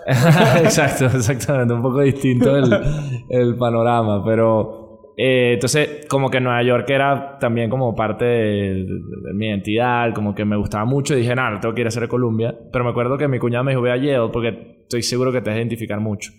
Fui a Yale, me encantó, pero realmente lo que me motivó a ir a Yale fue el speech del director de entrepreneurship de Yale, que se llama Kyle Jensen, que al final cuando hice el MBA estuve trabajando con él, o sea, todos los días básicamente. Pero fuiste allá y escuchaste él vendiendo Sí. como programas de- diferentes. ¿Tú estás pensando en tomar otro como no MBA o No, MBAs, MBAs, sí, sí. Yo estaba segurísimo que quería MBA, seguía... Entonces, día uno escuchaste él hablando. Sí, entonces ahí me acuerdo cuando fui, no sé si para interview o no, más bien un día que fui a conocer el programa allá y, y ese día salí diciendo mi nueva universidad favorita es Yale, básicamente, literal por esa persona prácticamente. ¿Pero qué dijo? Eh, básicamente estaba diciendo como que todo lo que estaba planeando para hacer con el programa, que quería hacer este un approach mucho más eh, deep dive en, también el aspecto teórico del emprendimiento. De, hecho, o sea, como que no me acuerdo las palabras exactas, pero a lo que se tradujo el programa fue que me permitió a mí todo mi segundo año dedicarlo prácticamente a emprendimiento, o sea, a pensar eh, alrededor de, de cuál era el skill set que yo necesitaba desarrollar para algún emprendimiento que fuera a hacer. Había una clase que era la teoría sobre el emprendimiento, o sea, que es algo medio, medio raro, pero era Startup Founder Studies, que básicamente agarran un tema particular del emprendimiento, por lo menos lo que estamos hablando, de la decisión de cuándo rendirte, del go, no go decision, se llamaba, ¿no? Y entonces te ponías a hablar de estudios este, estadísticos y psicológicos y de mil cosas, tratabas de buscar razones reales en la data, no solo opiniones, básicamente, para entender ese momento específico del fundador. Este, cosas así, de repente invitaban a... Bueno, Michael Seibel fue a una Sí, de las clases, es de hecho. Michael Seibel fue a una de las clases a hablar, no me acuerdo de qué tema en particular, pero era era básicamente dijo, mira, Yale no ha sido conocida como una empresa de emprendimiento, nosotros vamos a tomar eso como una ventaja porque nos da un canvas en blanco para inventar algo realmente innovador qué en este programa. Yo estoy llegando aquí y no tenemos nada. Esto va a ser un proceso de experimentación conjunta donde los emprendedores que entren ahora y nosotros nos vamos a inventar el roadmap para, para llegar a Un emprendimiento cool. sobre emprendimiento. Es correcto. Exactamente así. Y mire, es que aquí es, nunca he tenido la oportunidad de preguntar este. es, Si hay dos Ignacios, uno que hizo las dos empresas en Venezuela en este momento y un Ignacio que no, hicieron, e- no hizo este, pero graduó de Yale con, un, con este cartón de como MBA de Yale. Sí. Yo voy a contactar 100% de uno de Venezuela, no uno que es Yale, porque tienes experiencia y tú sabes. Este es, ¿Cómo fue el beneficio de esta teoría cuando tú viviste el mundo. ¿Qué aprendiste allá que no aprendiste haciendo algo increíble? Sí, no, mira, definitivamente hard skills que, que probablemente no, no tenía de, de antes. O sea, allá en la experiencia fui haciendo cosas, pero que eran muy aplicables al entorno en el que yo estaba. Yo no sabía nada de levantamiento de capital, de venture capital, Ah, de ok, private equity, de tal. O sea, yo no sabía de muchos temas realmente de cómo organizar, eh, cómo estructurar organizacionalmente una empresa, ese tipo de cosas. O sea, yo lo monté a como se me iba ocurriendo en base a lo que en la intuición del momento, o sea, o leí algún libro o algo por el estilo, pero me decías, sal a levantar una ronda de capital y yo te digo, bueno, no sé, o sea, ¿cómo le hago? O sea, al final para mí era poner equity y tratar de levantar la mayor cantidad de deuda que podíamos. Yo este negocio lo empecé con préstamos de banco, o sea, yo puse capital, ponía los activos como colateral, sacaba un crédito en el banco y vámonos, o sea, y eso eh, es algo muy, muy tradicional. Entonces, yo creo que esto me abrió un mundo a distintas maneras de hacer eh, las cosas. Creo que aprendí mucho en eh, finanzas, o sea, tanto corporate finance como venture capital. Aprendí bastante de temas de HR, que antes lo hacía muy intuitivamente, pero que aquí ah, empecé a atender mucho más cómo funcionan organizacionalmente otras empresas, qué modelo funcionan para ciertos tipos de empresas, cómo no. Yo había una clase que se llama The Innovator, que lo da un profesor mexicano que se llama Rodrigo Canales, que, que se trata mucho de cómo, cómo inculcar una cultura de innovación dentro de las organizaciones, de qué tipos de behaviors puedes este, eh, premiar y tal, que no puedes penalizar a la gente por equivocarse, porque si no, entonces no vas a este, fomentar la innovación. O sea, muchas cosas alrededor de eso que creo que me abrió la mente. Y, mm, y más hard skills, por lo menos yo sabía que data analytics y big data, eso es, algo esencial en cualquier startup hoy en día. Se dije, "Bueno, tengo que empezar a aprender de big data e ir conociendo gente. Yo tengo profesores que hoy en día yo sé que yo les puedo marcar y decirle, estoy montando un modelo eh, de machine learning o este algoritmo para hacer un mejor matching process, algo así, y ellos felizmente van a contestarme el teléfono y revisar ese modelo conmigo y son leading experts mundiales en este tipo de cosas. Entonces creo que eso... Eso ayuda hiciste bastante. perfecto. Primero la experiencia y después la teoría. Sí, sí, sí, sí. donde sí. tú, ay, voy a cambiar, ay, entonces combinaste los dos. Ok, estás en Yale, ¿en cuándo fue la chispa por Alana? Mira, yo fui a trabajar en el verano. Yo el primer año llegué con mucha humildad al MBA. Yo dije, mira, a mí, o sea, ya perdí todo de las empresas que tenía, me toca ir a otro país, me toca como con un poco más de humildad. Yo debería buscar un trabajo. O sea, dije, voy, voy a buscar trabajo. Entonces, el primer año hago recruiting y me contratan en Boston Consulting Group para ser consultor este, durante el verano en México, porque yo quería regresar a Latinoamérica. Para mí hay algo de Latinoamérica que no, o sea, yo no puedo ir en otro lugar, de fin, me cuesta, ¿no? Entonces dije, no, vamos a México, me, me, me gusta México. Voy a Boston Consulting Group. De lo que más me gustó es que trabajas con gente muy inteligente, todo el mundo súper inteligente, eh, pero no era mi ritmo de trabajo, de ninguna manera. O sea, como que era un super deep dive de 15 días que nada más estás haciendo eso. Eh, había muchas cosas que no eran mi skill set y mi drive y mis ganas de cambiar las cosas. Y entonces igual me encantó y conocí gente muy buena y gente que me ha ayudado mucho ahorita con Alana en Boston Consulting Group. Pero después de ese verano dije, ¿por qué estoy tratando de ser otra persona? O sea, por más que haya tenido un golpe de humildad y todo eso, yo tengo que seguir siendo quien soy. O sea, aunque me vaya a equivocar o quebrar o lo que sea. Y yo en este momento tenía student loans fuertes en dólares. Este, Ay, entonces era buena parte porque también en mi mente decía, tengo que conseguir un trabajo porque hay que, que pagarlos. Me va a llegar una cuenta al final todos los meses que lo tengo que pagar con algo. No lo voy a pagar con mis sueños, o sea, tengo que pagarlo con dinero. Entonces, pero, pero dije, no importa, voy a conseguir la manera de hacerlo.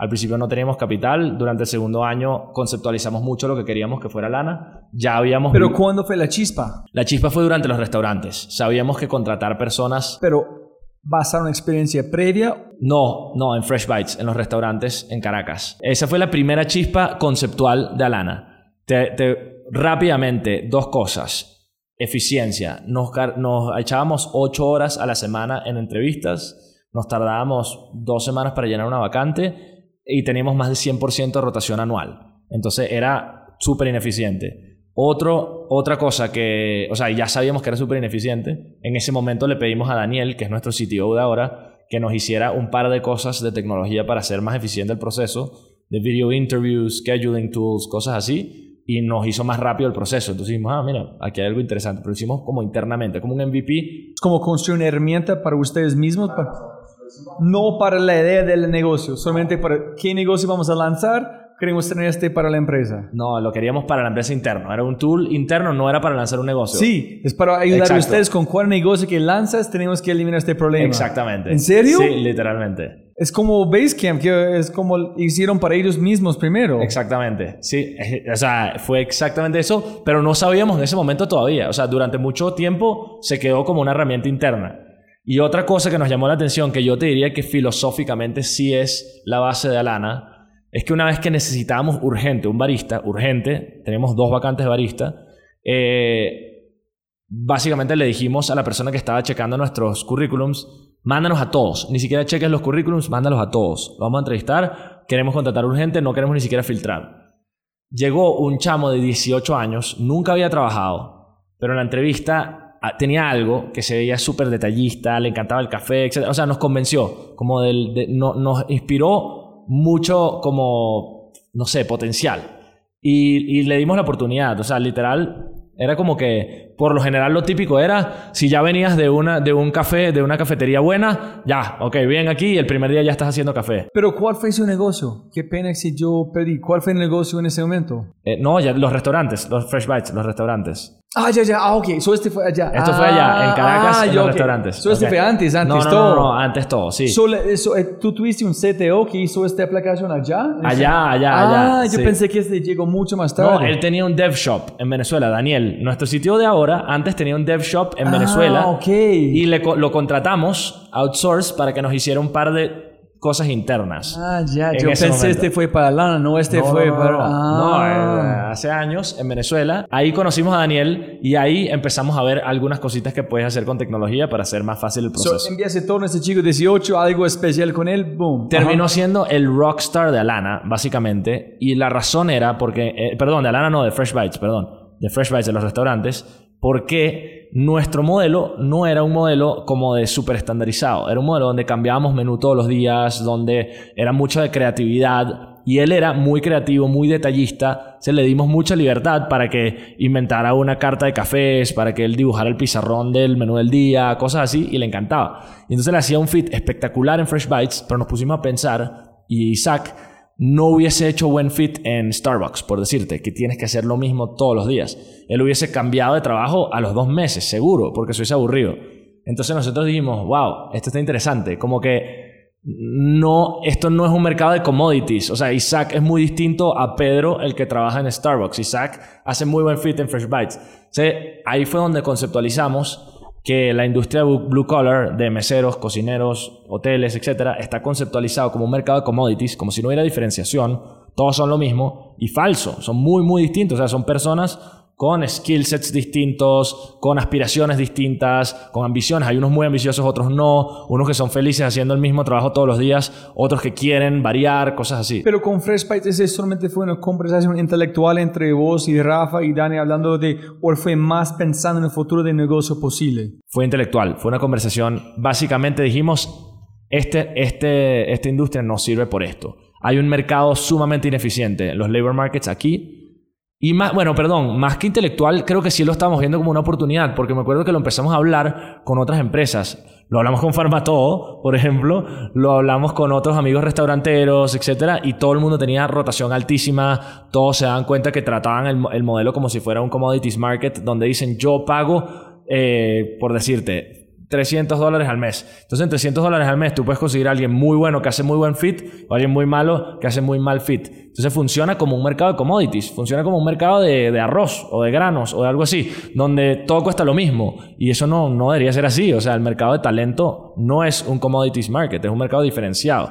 Tú a un CEO le pagas mucho más que a un analista. Entonces, en Blue Collar tú tienes que poder diferenciar el talento. Entonces, meterle información a ese mercado para que puedas hacer el allocation del talento mucho más efectivamente. Entonces, esto es como la base teórica de lo que es Alana hoy en día. Sembraste este, el mapa neuronal de este negocio. Así es. ¿Cuándo conectaste la chispa final de esas miles de neuronas donde dijiste, aquí ese negocio hacemos? Fin, eh, segundo año del MBA, donde yo les dije, Después de Boston en México. sí, sí, regreso a New Haven y yo digo, yo sé que yo quiero volver a emprender. No importa el perfil de riesgo que tenga ahorita de student ese tipo de cosas, yo creo que ya tengo el skill set que necesito, etcétera. Eh, ya habíamos hablado Rafa, Daniel, etcétera, pero muy, muy informalmente. Y me acuerdo que les dije, señores, yo creo que este es el team. Eh, yo, yo quiero salir a hacer esto, pero vamos a hacerlo bien. O sea, no hagamos como antes que hacíamos los negocios a lo primero que se nos ocurría, lo lanzábamos sin estudiar, este, no sabíamos cómo empezar y simplemente lo hacíamos con inercia. Ahorita tenemos un momento espectacular donde ninguno tiene que hacer esto full time. Yo todavía estoy en el MBA y distintas cosas. Vamos a conceptualizarlo. Vamos a ponernos unos hitos de entendimiento del mercado, de este, clientes con los cuales hayamos hablado, distintas cosas que tenemos que cumplir de aquí a marzo. Y si los cumplimos, todos nos vamos full time y nos dedicamos a esto. Y si no los cumplimos, no somos el, el equipo correcto, no es la idea correcta o algo por el estilo.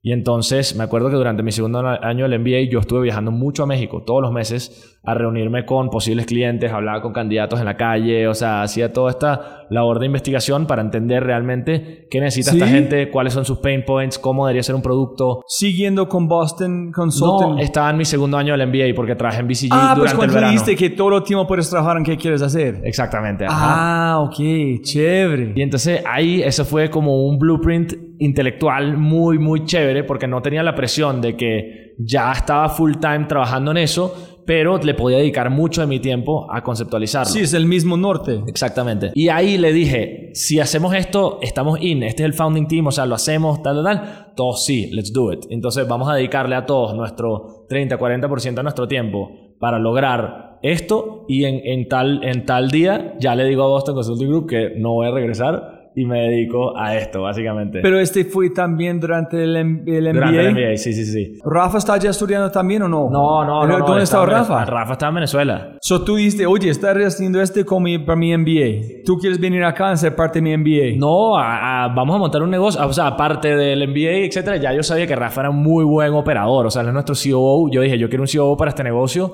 Pero todo lo vi fue las dos cosas. Tú, cumpliendo dos cosas. Armar un negocio real y cumplir su MBA al mismo tiempo. Correcto, exactamente, exactamente. Yo quería, exacto, con, con poder combinar esas dos cosas durante mi segundo año del MBA. Y con la investigación aquí en México, ¿qué encontraste con las entrevistas? Eso es. Sí, hay algo aquí, tenemos que hacer. Hay una oportunidad gigante. Mira, para mí es el- el- la data. O sea, hablabas con cualquier, cualquier cliente grande, te decían, tenemos más de 100, a veces 150% de rotación anual. ¿No? Entonces, tienen un pro- ¿Cómo puede ser 150%? contratan a más de la plantilla completa todos los años. O sea, es decir, si tú tienes a 10 personas, eh, terminas contratando a 15 porque muchos de esos 10 se te fueron varias veces. O sea, si un puesto se te fue a los 6 meses y se te volvió a ir a los 9 meses, entonces lo tuviste que contratar dos veces el mismo puesto. Básicamente, si tú tienes una plantilla de 10, terminas contratando 15 durante un año, básicamente. O sea, es una locura. Una locura. Es como hiperinflación, pero de como rotación de labor personas. markets, exactamente. Entonces ahí dijimos, mira, hay, hay un tema de retención absurdo. Como consecuencia de eso, el proceso de reclutamiento es absurdo. O sea, toda- muchas de estas empresas tienen miles de reclutadores. O sea, es una cosa ineficiente. Como digo, 15 días para llenar un puesto. ¿Y cuánto está pagando esta gente para como sacar gente para su empresa? Una locura. O sea, te- desde... Porque son muchos costos. Un, un costo es la búsqueda, ¿no? Entonces pagas o un post o le pagas a un staffing agency o algo por el estilo. Después es las horas hombre que les dedicas a filtrar cientos de candidatos, llamarlos, entrevistarlos, agendarlos, contratarlos. O sea, muchas horas hombre que le dedicas dos semanas a una contratación y después reentrenamiento. Tú tienes que volver a entrenar a esa persona durante dos, tres semanas que no está produciendo. Entonces suele ser más que el costo mensual de esa persona. Y, y ya yo estaba menos pensando en si esto es una buena idea o no y ya estaba pensando más en go to market. Ya la segunda o tercera vez que yo estaba viniendo dije, ahorita se trata más de cómo conceptualizamos esto para que entre, porque todavía no teníamos un producto listo, ni cerca. O sea, teníamos solo una idea de qué cosas podíamos hacer para hacerlo mejor, pero muchos de estos clientes grandes usan eh, Oracle o SAP, entonces tienes que integrarte al sistema y eso, o sea, hay como que mil cosas de inerciales que son difíciles de cambiar, que eso es lo que hemos hablado, de estos grandes monstruos que hacen las cosas mal, pero como ya todo el sistema depende de ellos, cambiarlo es muy, muy difícil. Entonces, ¿cómo rompo ese ciclo? O sea, eso es difícil. Por más que sea malo, no es fácil. Pero pensando en esta gente, cuánto están pagando esta persona, esta persona, esta agencia, ¿cómo ustedes pensaron en la forma de negocio? Es que, ok, podemos cobrar igual en tomar 50 para toda la tecnología, 50 aquí. ¿Cómo fue el proceso de si este hay tanta plata en la mesa, capturar, en ahorrar en, por ustedes. ¿Cómo ustedes pensaron la forma de usar y manejar la plata con este, este problema? Sí, mira, no te diría que tengo una respuesta lista a que eso ya lo tenemos solventado. De hecho, hablamos con mucha gente en, en esta industria y, o sea, porque de hecho conocemos gente en otros países, con otras cosas, entonces al final es mucho prueba y error. O sea, pricing es, dibujar un, demand curve, básicamente. Más que yo conceptualizar, eh, le voy a cobrar un 25% de esto, es lanza un precio al mercado, ve cómo reacciona el mercado, cuál es tu drop-off rate a ese precio y, y, dónde optimizo mi precio. O sea, ahí es donde la clase de economía sí funciona. O sea, dibuja, dibuja tu curva de demanda y, y ve dónde eh, cuál es el profit maximizing price. O sea, yo podría cobrar carísimo, pero nada más tengo dos clientes, o cobro muy poco y tengo un millón, pero no le gano casi nada. Hay un punto intermedio donde todavía estoy cobrando algo aceptable y mi drop off rate no es muy alto, y entonces ahí es donde hace sentido. ¿En cuál fue MVP? ¿Cuándo llegaste a algo? ¿En con quién intentaste? ¿En quién fue su primer cliente? Una de las cosas difíciles es que un marketplace hasta que no tienes algo de liquidez, agregas cero valor. O sea, imagínate que tú eres eh, Rappi y nada más vendes, eh, no sé, un tipo de comida y nada más tienes tres personas. Entonces te van a pedir eh, de comida a cada tres en meses. hay domicilios. Es como entrar a un mercado que no tienes, no fue competencia, ¿no? ¿no? No hay otro... No, no, no, no, literal, no es. El lado de supply caminamos la calle, me acuerdo que llovía mucho, en llueve mucho en el verano en México, hicimos unos ponchos con la marca de lana y esa era una manera bajo la cual le dabas algo padre a las personas y ya puedes hablar con ellos. O sea, como que si les das un flyer ni lo ven, lo botan. Entonces le decíamos, ah, vamos a regalarle un raincoat que nos costó 10 pesos o menos. Y entonces ya la gente empezaba a hablar de lana, se lo bajaban, hablaba. Entonces como que eso fue una estrategia al principio muy offline para empezar a hablar con la gente. Pero ya tuviste la aplicación. Una aplicación malísima. O sea, teníamos una aplicación pero que no estaba live, eh, no era un, un real launch. ¿Pero qué hizo la aplicación? Teníamos eh, Daniel, Daniel y Jonathan, que fue nuestro primer ingeniero. Era, hacía unos pequeños videos eh, donde, donde te grababas, donde te presentabas y, y hacía match en base a geolocalización. Entonces eso no estaba mal, o sea, podías conseguir trabajo cerca de tu casa y veías el video. Pero primero necesitas el demand de las personas que necesitan esta gente. ¿Cómo consiguiste ellos para poner su marca. Tenía que empezar gratis. O sea, les teníamos que decir, usa lana gratis. Entonces, hablamos con Farmacias del Ahorro, hablamos con este, varias marcas de aquí que le dijimos, please, usen nuestro producto. Hoy en día es malísimo, no hay candidatos, pero tienes un problema tan grande que igual no pierdes nada intentando usarlo, ¿sabes? Y decían, va, ¿sabes? Como que al use ¿Cuántas personas o restaurantes o locales están usándolo cuando lanzaste? Eh, como 50. 50. Sí. So, primero golpeaste en 50, listo, ese es suficiente. Y después fuiste a la calle para buscar empleos. Sí, correcto. Empezamos a generar liquidez ahí, pero lo que nos dimos cuenta es que no teníamos variabilidad de tipos de trabajos. Entonces nada más había un tipo de trabajo que si de cajero, entonces de cada 100 personas que entraban, realmente nada más 5 funcionaban para los cargos que estábamos buscando. ¿Eso fue una opción? ¿Ah? ¿Cajero? Sí, porque nada más teníamos una empresa eh, publicitando, ¿sabes? Entonces teníamos que salir a buscar más empresas que lo que lo ah, quisieran usar. Antes de 50. No, no, 50 de una sola, básicamente, sí. sí. ¿50 cajeros? sí.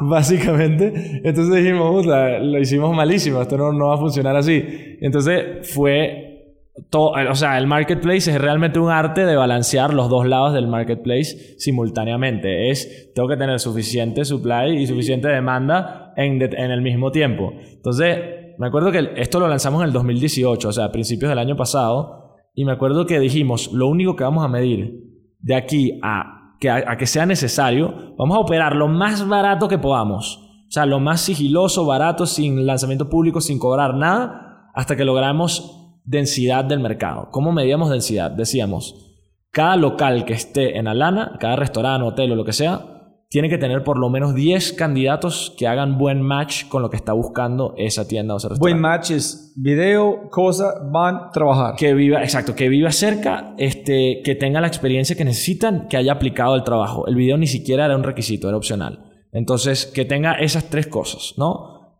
Menos de 10 kilómetros, el nivel básico de experiencia que necesita eh, y, y Pero, eh, pero cualquier persona dice, ah, yo sí, yo soy mesero. Excelente, excelente.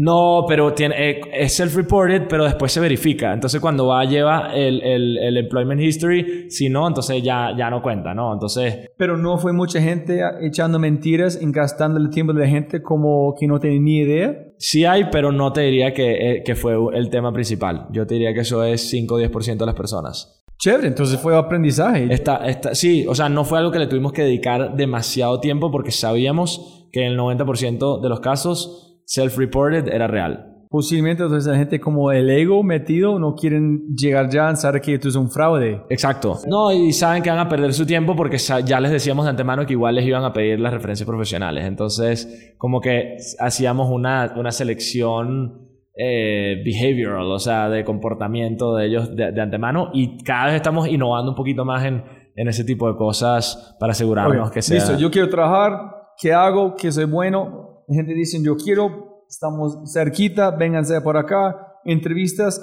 ¿Cómo sabes si este van a contratar? ¿Que funcionó? ¿Cómo sabes que el match fue un match? Era complicadísimo. En ese momento no teníamos en la, en la tecnología construido para que nos dijeran si lo contraté y si le fue bien y si sigue en la empresa, ese tipo de cosas.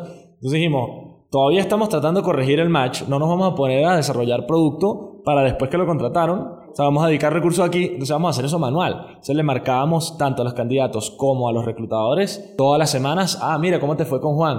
Ah, me fue buenísimo. So este fue, listo, chuleado, densidad, un punto. Densidad, dos puntos. hasta, hasta que llegáramos al 90%. Cuando el 90% de las sucursales tuviesen por lo menos 10 personas que hicieran buen match, ahí podemos empezar a crecer. Pero no fue importante si fue 10 de 50, 10 de 100 o 10 de 10. Solamente 10 un match. 10 que hagan decisión de match. O sea, para nosotros era el barómetro de cuando esa persona entra a su cuenta de Alana, cómo es su user experience. Si esa persona tiene, solo, solo tiene dos candidatos, su user experience es malísimo. Tiene que tener por lo menos 10 para poder tener suficiente gente con la cual hablar y filtrar, etc. Pero mira, aquí es algo interesante, como es el lifetime value.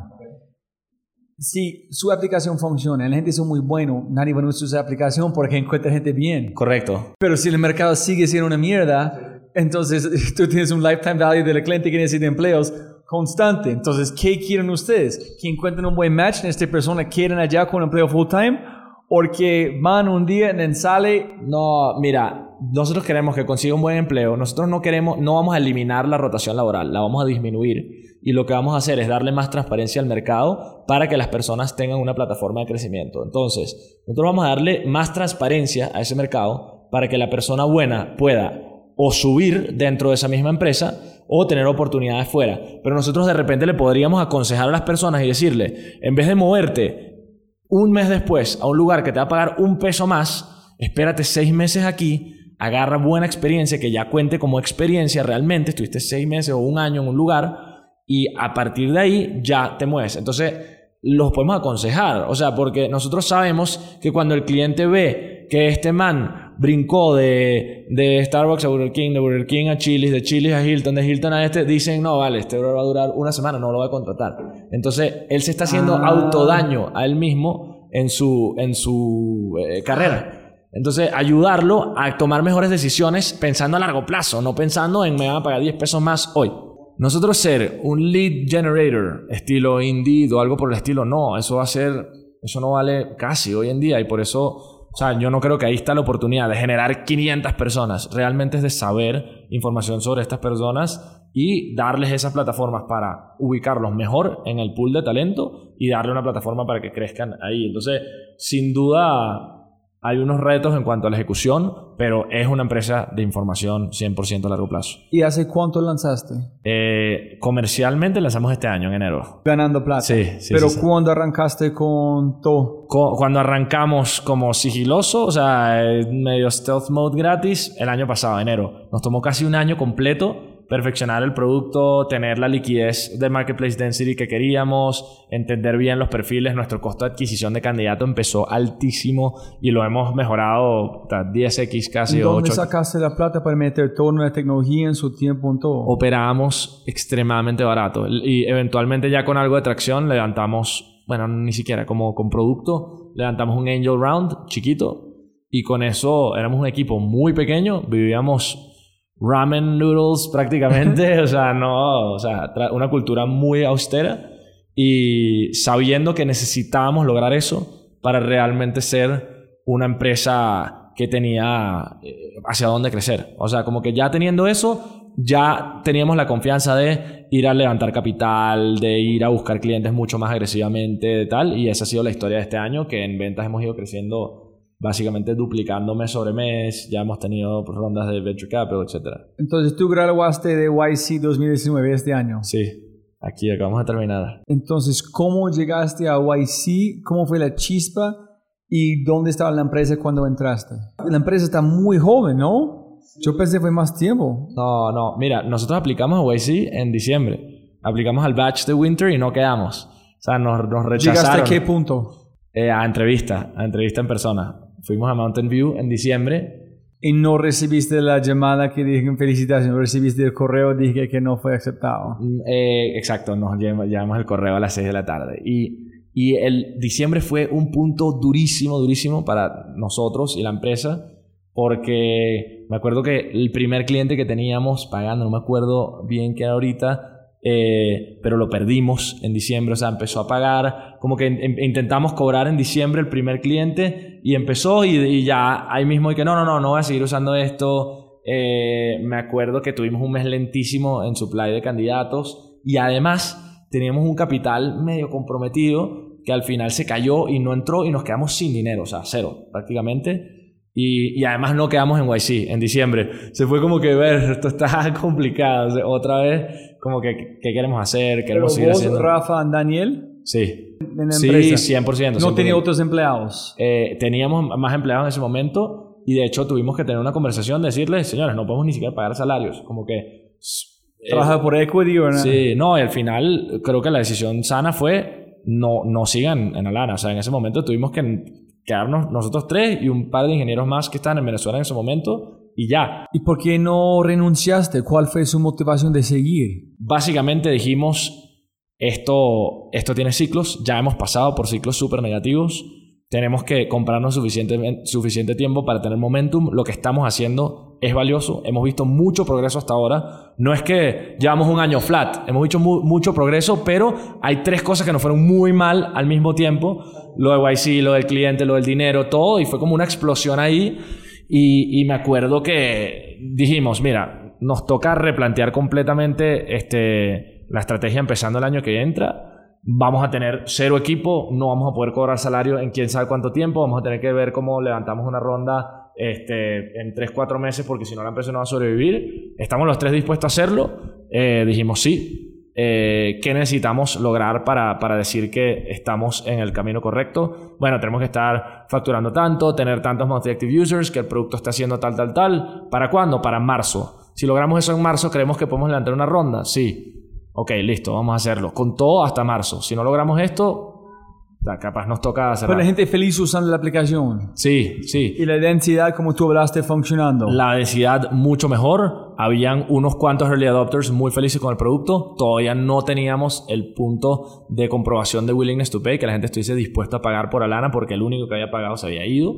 Entonces había mucha incertidumbre en el ambiente. Pero en enero dijimos, va, o sea, back to square one, a perfeccionar el producto, a seguir pensando en el cliente, a crecer y a facturar. O sea, dijimos, o sea, no importa que este primero lo hayamos perdido, o sea, como que hay que seguir buscando gente porque ya tenemos algo que es suficientemente bueno. La gente pagando por tiempo, pagando presentación. pre- ¿Cómo pagaron? ¿Cómo fue la eh, primera El primer de- modelo de negocio era una suscripción y te permitía cierta cantidad de contactos al mes. Entonces, si tú eres una empresa, O sea, tú puedes hablar con 300 personas al mes, o con 100, o con 50, dependiendo del plan que pagaras, para, dependiendo del tamaño de la empresa. Entonces empezamos así y, y los primeros tres meses lo hicimos muy bien, la verdad. O sea, nos, o sea, no, nos dedicamos, o sea, como que no había opción de no hacerlo bien, ¿entiendes? Como que es esto, o sea, si no hacemos esto, eh, o sea, no sé qué vamos a hacer, ¿entiendes? Es como que literal llevamos tiempo, o sea, creemos en esto, sabemos que aquí hay un problema, sabemos que hay una solución,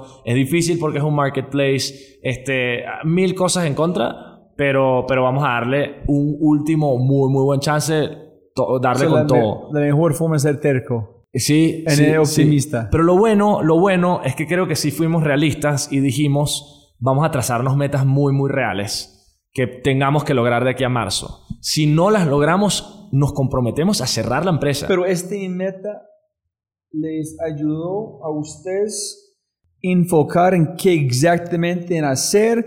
Fue un reto como visual en su mente, en dónde van. ¿Cuál fue que les ayudó a ustedes mejor en todo con estos números? Mira, uno, si fue foco, es decir, cuáles son los KPIs. O sea, vamos a dejar de ver 17 cosas, vamos a pensar en tres, que son los mismos que hemos tenido básicamente hasta ahora, que han sido principalmente Recurring Revenue, que es prueba de que a la gente le gusta lo que está usando porque está pagando por ello. Monthly Active Users, que es el otro lado de la ecuación del marketplace, de gente que necesitamos para colocar. Y otras métricas que sí va cambiando de la calidad de la interacción entre esos dos lados. Si es número de entrevistas o de contrataciones, distintas cosas, eso puede ir evolucionando. Pero lo veíamos en eso. Antes de eso teníamos mil reportes y cosas, pero veíamos tantas cosas que no sabíamos en qué enfocarnos. En ese momento dijimos, vamos a enfocarnos en dos, tres cosas. Eso es lo único que vamos a ver y, y que todo el trabajo sea mucho más de cara al cliente. O sea, creo que ¿Quién es el cliente? ¿La gente que está buscando personas? no, de los dos. A, a lo que me refiero es no tanto trabajo teórico aquí en la oficina pensando qué es lo que vamos a hacer y mucho más siéntate con el gerente del restaurante dos veces a la semana o tres veces a la semana. what's the job to be done Sí. ahorita que podemos solucionar para Eh, vos? o sea, eh, lo que dice YC, de, de- el lema de Y Combinator es make something people want. O sea, es obvio. O sea, es, es como que es lo primero que todo emprendedor, a juro, tiene que tener grabado en su cabeza. O sea, no piensas que lo que tú crees que quieres hacer es lo que deberías estar haciendo. O sea, siempre parte del cliente o del usuario la innovación o lo que tienes que hacer. Eventualmente, si tienes una empresa gigante y eres Steve Jobs y te quieres inventar eh, un cohete que va al espacio como un pet project que de repente funciona es un moonshot, cool.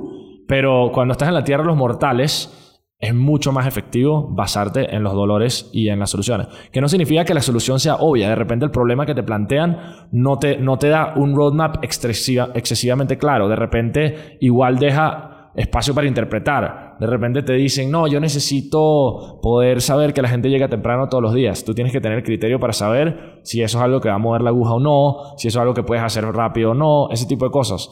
Pero cuando nos empezamos a sentar con nuestros clientes, casi todos los días, y con nuestros usuarios, casi todos los días, ahí fue donde en verdad empezamos a ver mucho más progreso en, ¿En qué, producto, en ¿En qué encontraron que cambió todo? ¿Qué dijeron que ellos quieren que ustedes no están dando? Mira, eh, una, uno de los temas eh, recurrentes era, eh, mira, la, la gente no responde, básicamente, ¿no? O sea, tú te pones a ver el, el response rate de muchos de estas plataformas, eh, portales de empleo, ese tipo de cosas, es bajo. Te contesta el 15% de las personas, el 18% de las personas. Dicen, perdemos demasiado tiempo, tu response rate sigue siendo muy bajo. O empezamos con llamadas, response rate era 10%. Después lanzamos el chat, el response rate subió a 20%. Después del chat montamos unos, unos chatbots y unos reminders y cosas, subió a más de 30%. Y hemos ido haciendo cosas, cada vez vamos subiendo y ahorita tenemos el response rate probablemente más alto de la industria de cualquier de las personas y eso ya es una cosa que directamente ayuda a los dos. ¿En por qué no fue obvio este? Que tenemos que, la gente tiene que responder. O ustedes pensaron, esta persona que quiere un trabajo, van a responder. Mira, Fue obvio us- Eh, hay cosas como que de repente dices, eh, bueno, pero entonces, ¿por qué no usan WhatsApp y ya? Entonces te das cuenta que la gente sí usa WhatsApp, pero entonces no hay beneficios de que lo hagan a través de WhatsApp porque tú no puedes integrar muchas de las cosas que tenemos hoy en día, que es un, un y no tiene tool. control de información, Exacto. de cuánto tiempo, de dónde responden, cómo responden, cuántos, qué cantidad de letras, qué palabras usan. Sí, entonces ahí donde dijimos es, eh, ahí fue donde el momento dijimos, no podemos hacer una sola cosa. Nosotros para ser un information company tenemos que hacer todo. ¿Cuándo decidiste ser una information company? Eh, probablemente a principios de, este año. Entonces, conceptualmente, lo, lo que hablamos de los restaurantes cuando sabíamos que esto era un commodities industry, información, ya, ya entendíamos conceptualmente hacia dónde había que cambiar la industria, pero creo que este año fue donde dijimos, esto es go big or go home. Esto no es un negocio de eh, como montar un restaurante donde buscas que sea rentable, etc. Esto es una cosa donde tú estás buscando realmente transformar mucho lo que existe hoy en día, lo que hemos dicho, no transformar marginalmente, es transformarlo y volverlo cinco veces mejor o diez veces mejor. Y entonces, para hacer eso, tienes que tomar riesgos. Y entonces, los riesgos en nuestro caso son riesgos de ejecución. O sea, nosotros vamos a tener que hacer producto gigante que tiene desde sourcing, selection, filter, hire, post-hire, mil cosas. Este, tienes candidatos, tienes reclutadores, tienes HR managers. O es un, es un monstruo. Y, y eso es complicado por naturaleza. Tienes que ser un consumer company y un software company al mismo tiempo. Eh, pero, pero si es lo que tienes que hacer para mover la aguja, do it. ¿Has investigado como a través del bot o la, la- la- la comunicación en WhatsApp, con, o no WhatsApp, pero con sus mensajes, las palabras que la gente usan cuando están muy interesados en, en recibir un trabajo para identificar si la gente usa esta combinación de palabras, hay una probabilidad de 85% que van a trabajar por estas personas. Mira, eh, tenemos, tenemos dos cosas. Ahí, no te diría que hay una, una, una correlación exacta. Creo que tendríamos que tener más data para ver ese tipo de cosas. Lo que hemos ido viendo es que muchas de las conversaciones se vuelven muy repetitivas. Entonces vamos tratando de predecir cuáles tipos de preguntas salen y, y que puedas interactuar asíncronamente entre el reclutador y el candidato. Entonces de manera que no necesitas que si el candidato contesta, esperar a que el reclutador conteste para después esperar a que el candidato conteste. Entonces realmente si lo haces asíncrono y puedes como que simplificar a través de multiple choice o preguntas preestablecidas o cosas así, la conversación es mucho más rápida y acortas el ciclo de contratación muchísimo más. Entonces, hay, hay cosas que te vas dando cuenta ahí que ya sabemos, ya hoy en día tenemos muchos ciclos de contratación de menos de dos días, que es Se mucho más tiene que rápido. como una caja de Pandora pequeña, ¿no? Cada cosa que cambias abre otra cosa para hacer más cosas. Sí, eso que te dije el chat es una mini cosa. O sea, no, a ver, sí, obviamente movió la aguja y fue muy importante en este tipo, es un ejemplo, pero, pero eso es una sola parte de lo que hace Lana, ¿entiendes? Entonces, hay mil cosas que se pueden estar haciendo. Entonces, cuénteme para conectar los puntos hasta las últimas. Es, ¿Cuándo aplicaste por Y Combinator? ¿Cómo fue su pitch? ¿Cómo fue demo day? ¿Cómo fue la experiencia? ¿En qué fue los aprendizajes con ese decir, mi puta, esta empresa está mucho más que estamos Sí. pensando? Y ya. Mira, esta vez que quedamos en Y Combinator en el verano, yo creo que fue mucho más sencillo el proceso de aplicación. ¡Pum! Estos son nuestros tres KPIs, los mejoramos duro. Era tan sencillo como que antes no estamos facturando, ahora estamos facturando bastante. Antes teníamos muy poquitos monthly actives, eso lo multiplicamos por cuatro. Esto, eh, tal, o sea, como que toda la atracción mostraba progreso. Dijimos, nos habíamos quedado sin dinero, ya logramos esto, ya levantamos una ronda, ya tal, tal, tal. Eh, como que conceptualmente demostramos que salimos del hueco en el que estábamos y nos montamos en, una- en un trayecto muy positivo.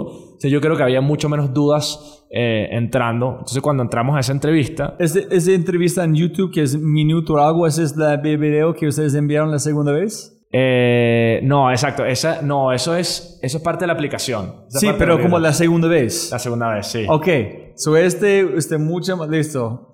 As- ¿En por qué decidiste aplicar otra vez? Porque esta vez estamos listos. Dijimos, estamos listos. No, me acuerdo que la primera vez dijimos, esto vale la pena 100%.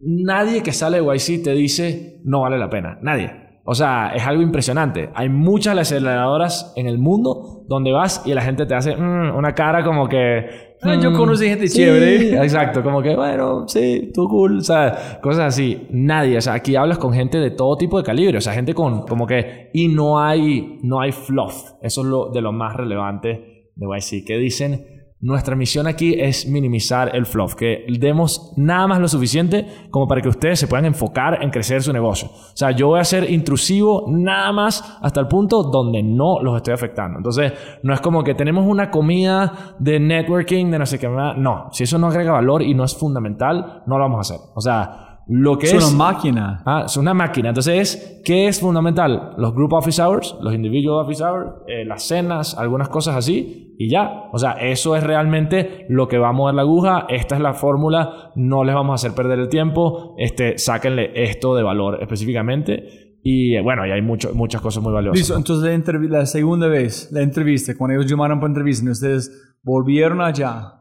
para hacer entrevista, ¿fue con las mismas personas? Las mismas, sí. ¿Y sí, ellos sí, recordaron de ustedes? Sí, yo creo que sí. No, no, sí se acordaban de nosotros, pero porque me acuerdo que nos dijeron, eh, hagan como si, hagan como si nunca nos hubiesen contado, como si no hubiesen venido la última vez. O sea, explíquenos el negocio desde cero, como si nunca hubiésemos, nunca nos hubiésemos conocido. Y me acuerdo que nos fue infinitamente, infinitamente mejor en esa segunda. La primera yo me sentía a la defensiva. O sea, estábamos como que nos preguntaban rápido, tal, no sabías cómo reaccionar. Eh, teníamos, no, no estamos, no sé, no entendíamos conceptualmente. Fuimos más en modo como de pichar que de conversar. Y, y- la segunda, entramos como esto va a ser una conversación interesante. Vamos a entrar a un cuarto a conversar intelectualmente con tres personas este, smart que conocen algo de nuestro negocio y ya.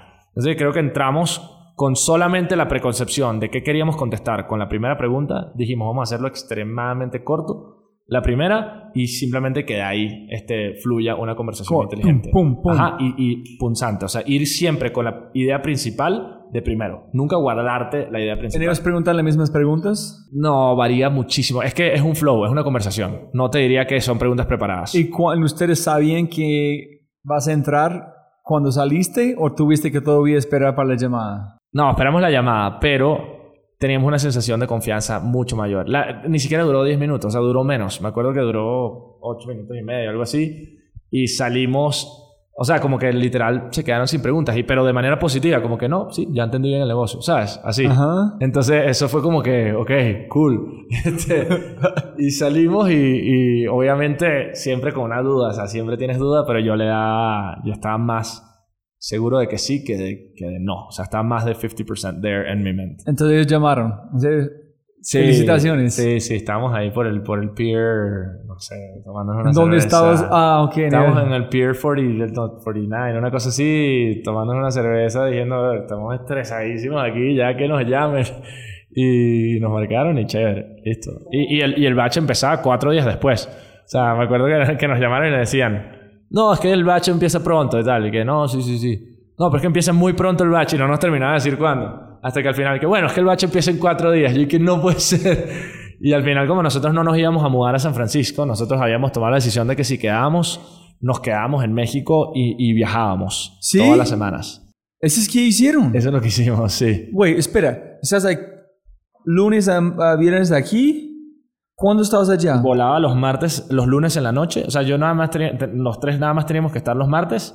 Entonces volábamos el lunes en la noche y nos regresábamos el martes en el Red Eye.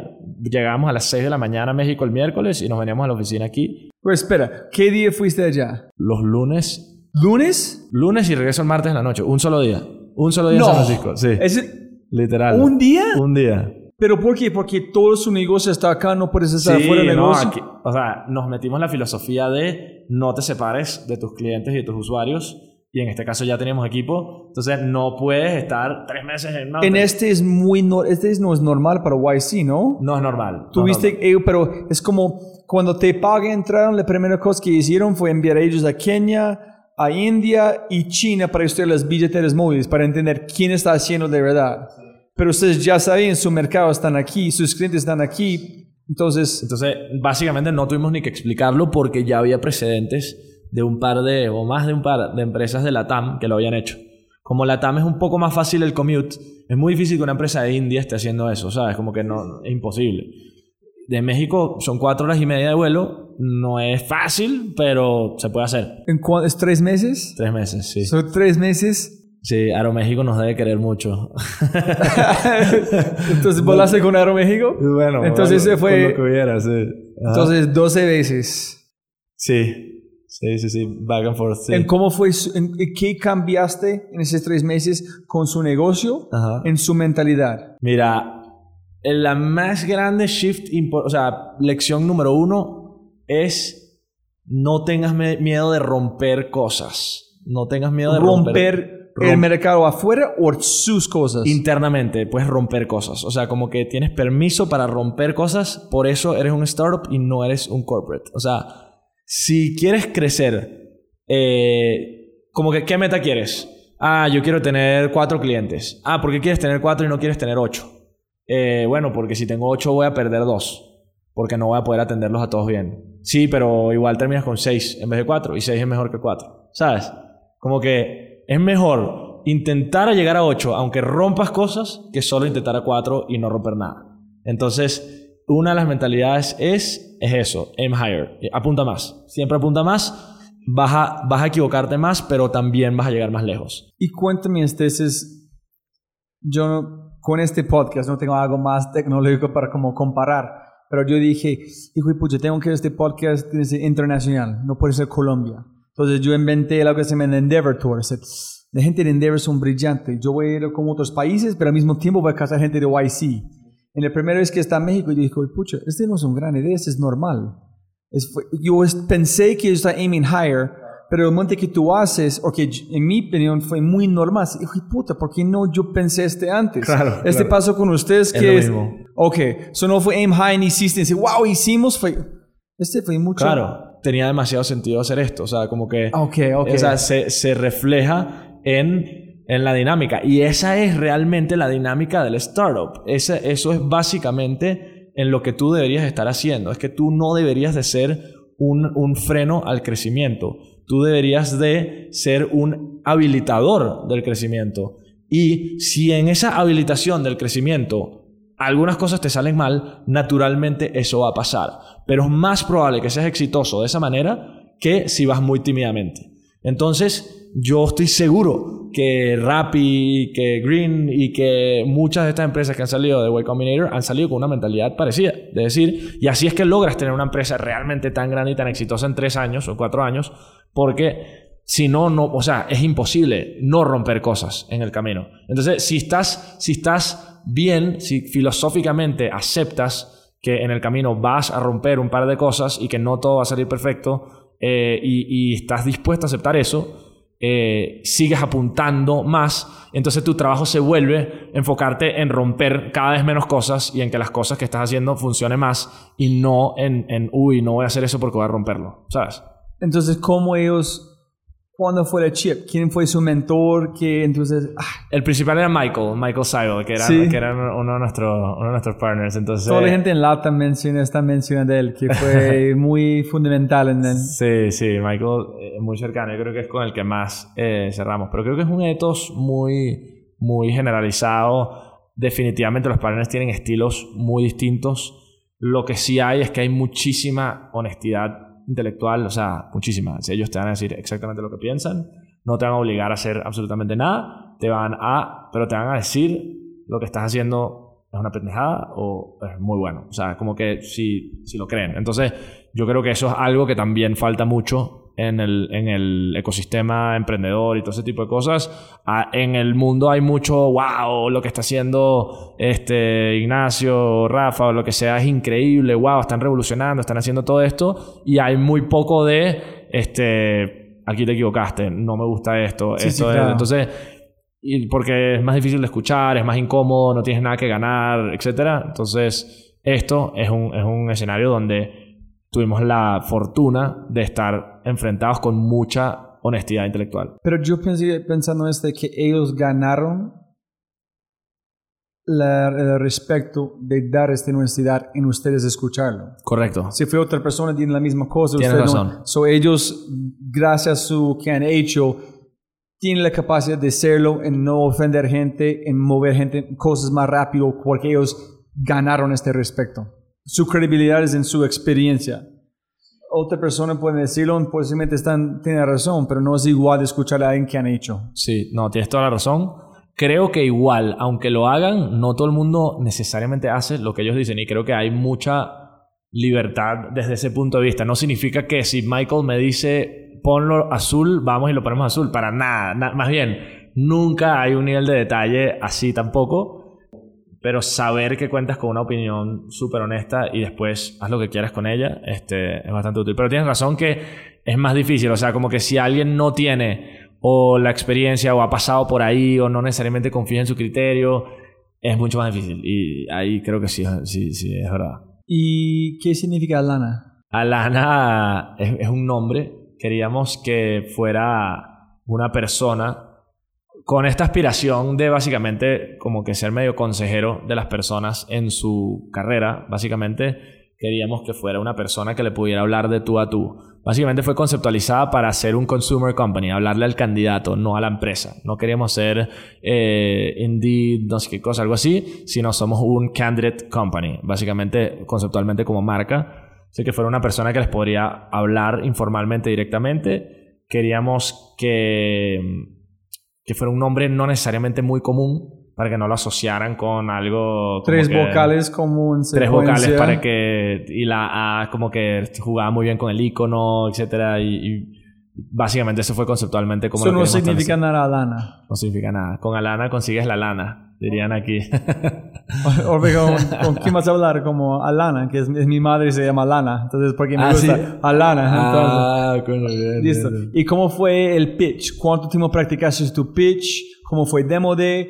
¿Cómo fue la secuencia para presentar? ¿Y ¿Cómo fue el este Tinder de buscando inversión con Alana? Todo bueno todo bueno mira nos preparamos como una semana básicamente eh, ¿Y ¿Cómo fue la secuencia? What problem, mercado, qué hicieron en la última semana, crecimiento, qué fue la... Mira, creo que tratas de hacer, tratas de básicamente cuáles son tus tres mayores fortalezas, de alguna manera. Entonces, la idea de Demo Day es, no es que conozcan todo sobre tu negocio o sobre ti, es darle un snapshot para que ellos digan, va, me interesa conocer más, ¿no? Entonces, en nuestro caso fue exactamente, fue tracción eh, y, y qué es lo que queremos lograr. Eso diría yo que es como que nuestra ambición, nuestra visión, básicamente, que, que es muy fuerte. Yo creo que es lo que hemos hablado de, en ninguna parte del mundo se ha logrado decommoditize esta Ah, industria. ok. Esto, es una, esto es un commodity, esto es entra y sale, no hay información. Nosotros vamos a organizar esa información y vamos a hacer el LinkedIn para Blue Collar. Este, y entonces, que es una aspiración mucho mayor que somos un Jobs Marketplace en Latinoamérica y ya, ¿no? Ah, tú dijiste, vamos a hacer el LinkedIn Vamos de- a hacer LinkedIn de Blue Collar. ¿Tú dijiste? Sí, sí, sí, sí. No, claro. Es que eso es realmente La chispa, la gente entiende esto. eso es lo que cambia completamente. O sea, yo, por más que hoy en día es un Jobs Marketplace y mejora el proceso mucho y le estamos mejorando la vida, el tiempo, el dinero, todo a distintas personas en el mercado, seguimos creyendo firmemente que solo el principio, que apenas estamos empezando y que realmente vamos a lograr algo transformativo es cuando haya mayor transparencia en el mercado y mayor información. Entonces arranca, hola, or hello, we're Alana, we're the LinkedIn for the blue collar marketplace. No, ese, ese no. Empiezas con algo mucho más táctico, donde es- tratas de explicar qué haces exactamente, pero metimos lo de LinkedIn for Blue Collar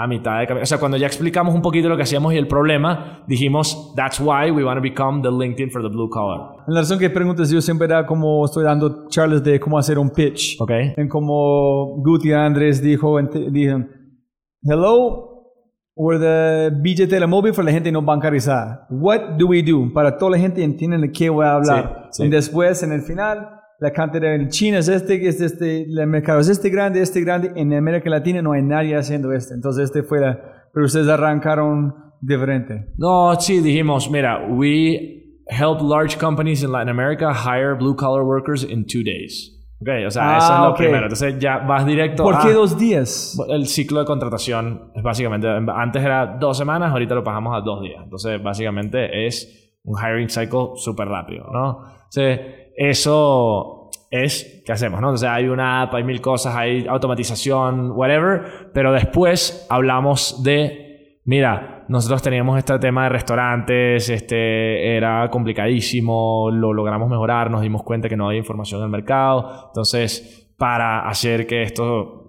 sea un mercado transparente que realmente funcione, somos LinkedIn for Blue Collar. Entonces no es para un- como este tienda acá, tiene dos restaurantes de, de 20 empleados. No es para ellos, es para empresas gigantes. Hoy, hoy en día es un poco de todo, pero la, la señal es más hacia grandes. Entonces hoy en día está construido el producto un poco más para empezar con este, los Starbucks y los Burger Kings del mundo. Y, y creo que ahí es donde tenemos mayor capacidad para ayudar al lado de candidatos ahorita porque es mucho más masivo. En es donde la data, que si tiene Starbucks y tiene otro café de Juan Valdez, pueden ayudar a ellos mucho más rápido con el IC. Están más acostumbrados a usar software, tal, muchas cosas así.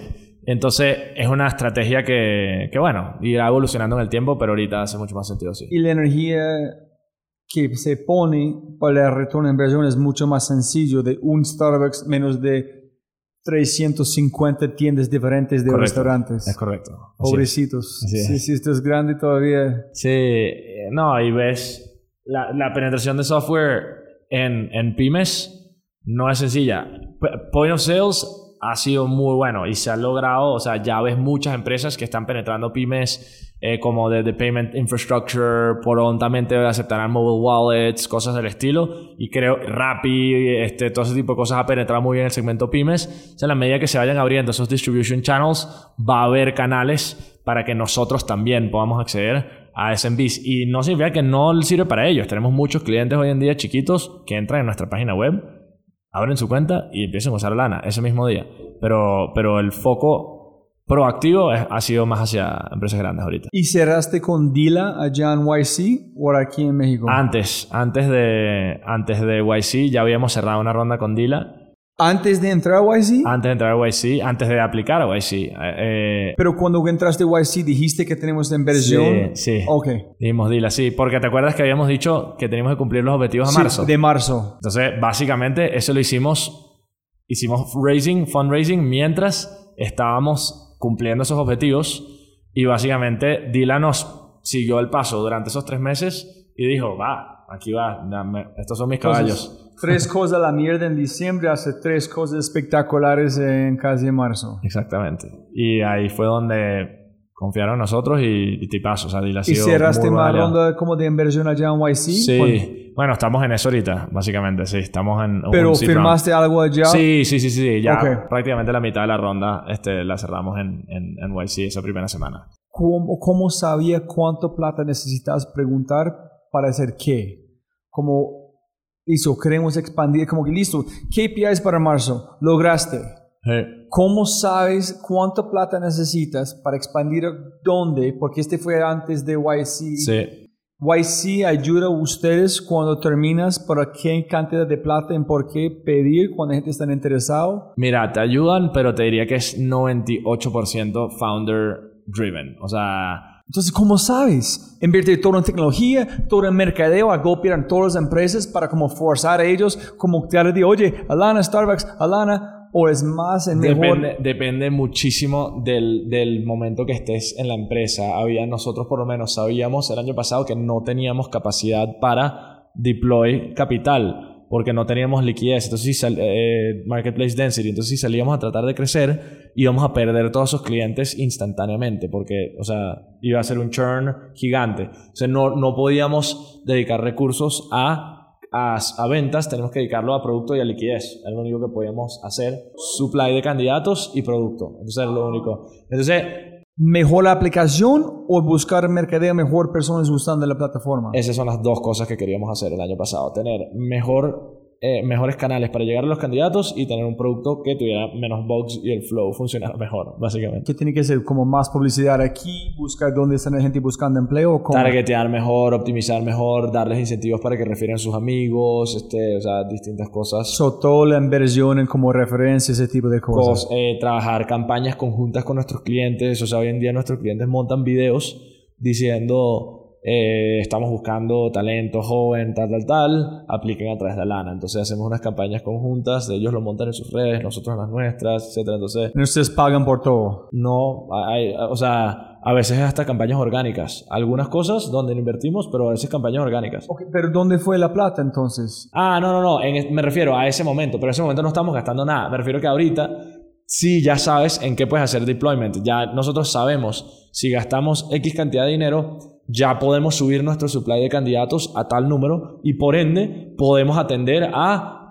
10.000 sucursales o 5.000 sucursales o algo así. Entonces ya podemos planificar y decir, con esta cantidad de dinero sabemos que podemos o tenemos buena idea de que podemos lograr estas metas, porque ya tenemos puntos de comprobación de nuestro retorno sobre el capital en los distintos canales de crecimiento. Entonces, eso es básicamente, la ley de esto es tratar de decir, ¿cuánto dinero siento que puedo implementar en los próximos 12 a 18 meses?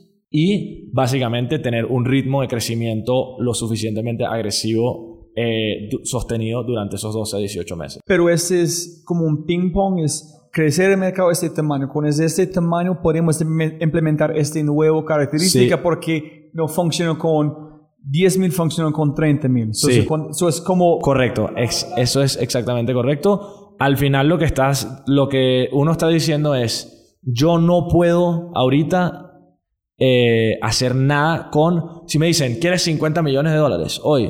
Te digo, no, no tengo nada que hacer con 50 millones de dólares. O sea, yo para poder implementar 50 millones de dólares tendría que tener comprobado A, B, C, D para poder usar eso en 18 o 24 meses o en 12 a 18 meses dependiendo de la empresa en el momento en el que esté. Ahorita me dan 50 millones de dólares y 47 se van a quedar en el banco durante los próximos 12 meses. Entonces no me los des, ¿entiendes? O sea, tienes que tener realmente calculado cuál es mi costo de este lado, cuál es mi costo de este lado, cuánto necesito producto, tal. O sea, literalmente parecido a lo que sería un business plan, pero muy sencillo. ¿Quién maneja la parte de CFO aquí? Yo. Yo, yo soy CEO, pero la hago toda la planificación financiera también. ¿Vas a contactar a alguien en el futuro para tomar esta responsabilidad, CFO, o tú vas a contactar a alguien para ser CEO? No, no, yo, yo voy a seguir siendo CEO. Eh, CFO no creo que necesitemos todavía hasta una serie o sea, el, año que viene en una Serie A, cuando ya el tema de manejo de capital sea un poco más complejo, este, yo creo que sí vale la pena tener un CFO. Ahorita no es algo que sí me quite demasiado. No, no, solamente pensando en cómo es, porque es, es, es complicado. ¿Dónde va la plata? ¿Cuándo moverlo? ¿Cómo moverlo? Y tiene que ser muy claro el modelo del negocio. Yo como escribí un mensaje a Simón después de SoftBank, Hermano, cuéntame cuando hablamos para el próximo podcast. Quiero hacer cómo es gastar un billón de dólares. Me dijo, me dijo en dos años hablamos. es como, pero fue, pero fue con una sonrisa diciendo, es un billón, es, dos años de no tengo tiempo para hacer, tengo que... Claro, no, no, ¿Cómo gastas? Porque además es sensible al tiempo. O sea, esto tú no quieres... O sea, tú estás planificando una ronda. Nadie quiere planificar una ronda para más de dos años. O sea, si estás pensando una ronda más de dos años, entonces no, probablemente no estás levantando el, dinero adecuado. ¿Por qué? Porque tú deberías de poder lograr suficiente en uno a dos años para que en tu próxima valoración puedas levantar mucho más dinero, una mejor valoración y diluirte menos. Si estás levantando demasiado en esta, entonces es como que una mala señal. Es decir, no voy a lograr mucho en los próximos dos años, ¿sabes? Pero algo muy interesante pasando en YC otras personas es, ustedes salen con mucha inversión que suben el valor de su empresa, que tú tienes que cumplir con este, y es mucho más complicado para otra gente darte plata porque la empresa vale este. Vale mucho más, sí. Entonces hay mucha gente con valores skyrocketing y nadie más para dar plata porque para entrar como 2% que tienes que ingresar es un montón, porque que recibiste antes se pone el valor de su empresa. No, eso es una decisión muy, muy interna que es importante que los emprendedores tomen de antemano antes de meterse en el mundo de venture capital. O sea, antes de levantar una serie A, en sí no tanto. O sea, sí, pero antes de levantar una serie A, tú tienes que tener muy, muy claro si tú realmente estás en un negocio que puedes llegar a ser un unicorn o no, una empresa real, realmente grande o no. Porque si no, no funciona. O sea, vale mucho más la pena tratar de rentabilizar tu empresa ya. Porque si, ¿sabes? Como que porque si tú vas a subir tu valoración a 50 millones de dólares, significa que de ahora en adelante tú para poder levantar capital, nada más vas a poder levantar de 10, 15 fondos que hacen series B, C, D. Eh, y básicamente ellos tienen que creer que esa empresa puede ser un unicornio, si no, no van a meter dinero, porque su único trabajo es conseguir unicornios. Hay ángeles que invierten y si la empresa se vende en 50 millones de dólares, le fue espectacular, le fue muy, muy bien. Pero a un, a un fondo de serie B, serie C, esa empresa tiene que valer un billón de dólares, si no, no hace un buen retorno sobre su capital por el riesgo que está asumiendo. Es que están como creciendo como 20, 30, 40% mensualmente, ¿no? Como Entonces, si tú, si tú a un fondo le dices Según tú, un fondo de serie B, le dices, yo creo que mi empresa puede llegar a valer 100 millones de dólares, te va a decir, buena suerte, que te vaya bien con quien sea, pero conmigo no va a ser. O sea, que para la mayoría de la gente 100 millones de dólares es una cosa espectacular. Espectacular. No estoy diciendo que, que no sea suficientemente ambicioso, pero cuando te metes en ese camino, cuando hables con un fondo de serie B, es show me cómo te conviertes en un unicornio. Todo lo demás no me importa, ¿sabes? Entonces, eso lo tienes que tener mentalizado. Si tú no quieres ser o no crees que puedes hacerlo, si tú crees que tú tienes capacidad de construir una empresa de 100 millones, pero no de un billón, no tomes dinero de venture capital. O sea, o tómalo hasta una serie seed o, A máximo. Los tres mejores libros que ha leído en su vida. Uy. O algunos como recientemente que quiero recomendar. ¿Tiene, que, ¿Tienen que ser de negocios y cosas así? ¿O puede ser nada. ok. Me encanta Fall of Giants de Ken Follett. Este, es, bueno. buenísimo. Es una... ¿Es sobre qué? Es una novela histórica sobre la Primera Guerra Mundial y tiene como distintos personajes en distintos contextos durante la Primera Guerra Mundial en distintas partes del mundo y de alguna manera las historias se van entrelazando. Entonces, ah, desde un hombre rico en Alemania que después de la guerra termina, etcétera, hasta un americano que fue un empresario. Entonces, no tiene nada que ver, pero está espectacularmente bien escrito y me gusta mucho como la historia. Entonces, siento que es una combinación entre aprender y, también leer algo divertido.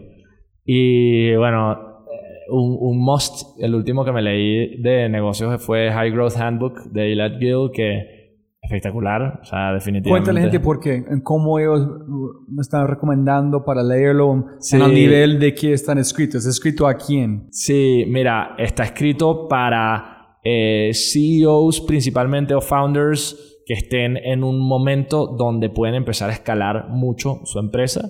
Sí, creo que aunque esté un poquito más temprano que eso, vale la pena para ir pensando esos temas donde de repente todavía tienes una inquietud sobre yo debería tener una junta directiva o no o cómo debería compensar o contratar a ejecutivos. Debería estar pensando en eso o no. Si quiero contratar a alguien en marketing, debería estar contratando a alguien eh, super senior o más bien alguien junior que haga la chamba rápido y listo.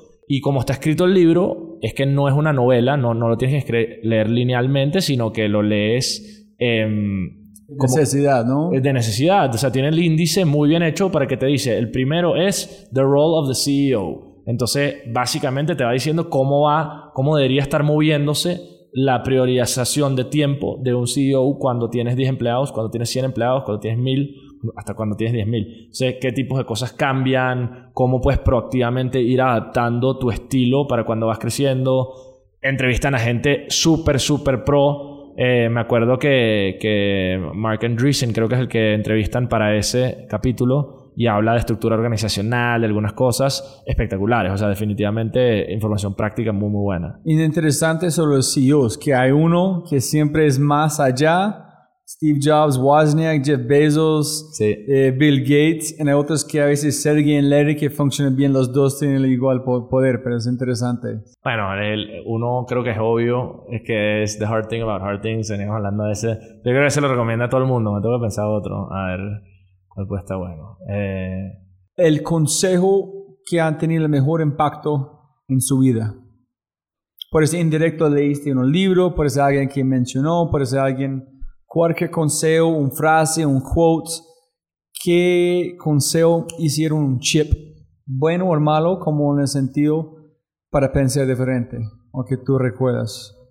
Mira, no sé si no, no es un momento específico, pero creo que fue una combinación de cosas en un momento de la vida que me llevó a pensar en cómo, cómo, cómo operar hacia futuro. Entonces, cuando, eh, cuando hablamos antes de cuando estuve en BCG, después del verano, que traté de pensar cuál era realmente mi skill set, qué quería estar haciendo, ese tipo de cosas, hablé con muchas personas que me ayudaron a reenfocarme a lo que realmente, a quién era yo, básicamente, y llegué a, pensar como en un, en un, guideline muy sencillo, eh, pensando hacia adelante de cómo tomar mis decisiones. Y entonces a lo, que, a lo que dije es, uno, siempre tengo que estar cómodo con el worst case scenario. Es, como que escribiste en LinkedIn. Correcto. Ajá. Worst, worst case scenario, juro, si, si no puedes vivir con él, no, no lo hagas. O sea, tienes que poder sobrevivir y, poder llevar tu vida a pesar de que pase lo peor.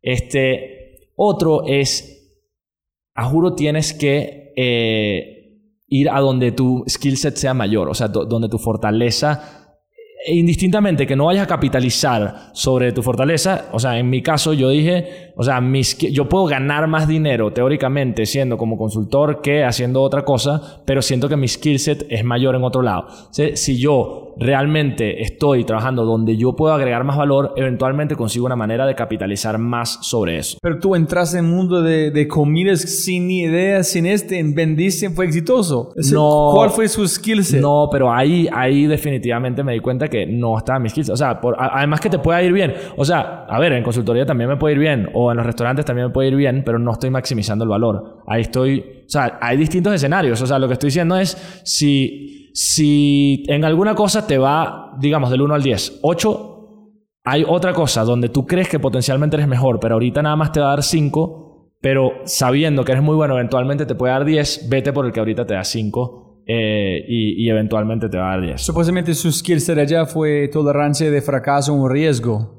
En- es en- meterse en el desconocido en sacarlo adelante. Eso es una de las cosas. Otra era eh, que yo soy mucho más amplio que, o sea, breadth en vez de depth, ¿no? O sea, yo, yo tengo mucha mayor capacidad de hacer 10 cosas al mismo tiempo que de clavarme muy profundamente en una. Entonces, el skill set de repente en algo como consulting es algo donde dos semanas estás muy, muy metido en un análisis súper profundo, mientras que CEO de un startup tiene que estar pensando, esto está pasando en operations, tengo que contratar a esta persona, tengo que hablar con el cliente, tengo que hacer esto, tal. entonces ese tipo de cosas... eh, Sos mejor vos ser CEO y CFO al mismo tiempo en vez de solamente una cosa. Sí, sí, entonces, sí, entonces, bueno, eh, eso, ya. Esos son los dos que siempre, siempre estoy eh, como que analizando. ¿Estoy donde estoy agregando valor o estoy, eh, o puedo vivir con el worst case scenario? Si pudieras poner una cartelera enorme enfrente del aeropuerto internacional aquí, ¿qué mensaje pondrías para toda la gente viéndolo?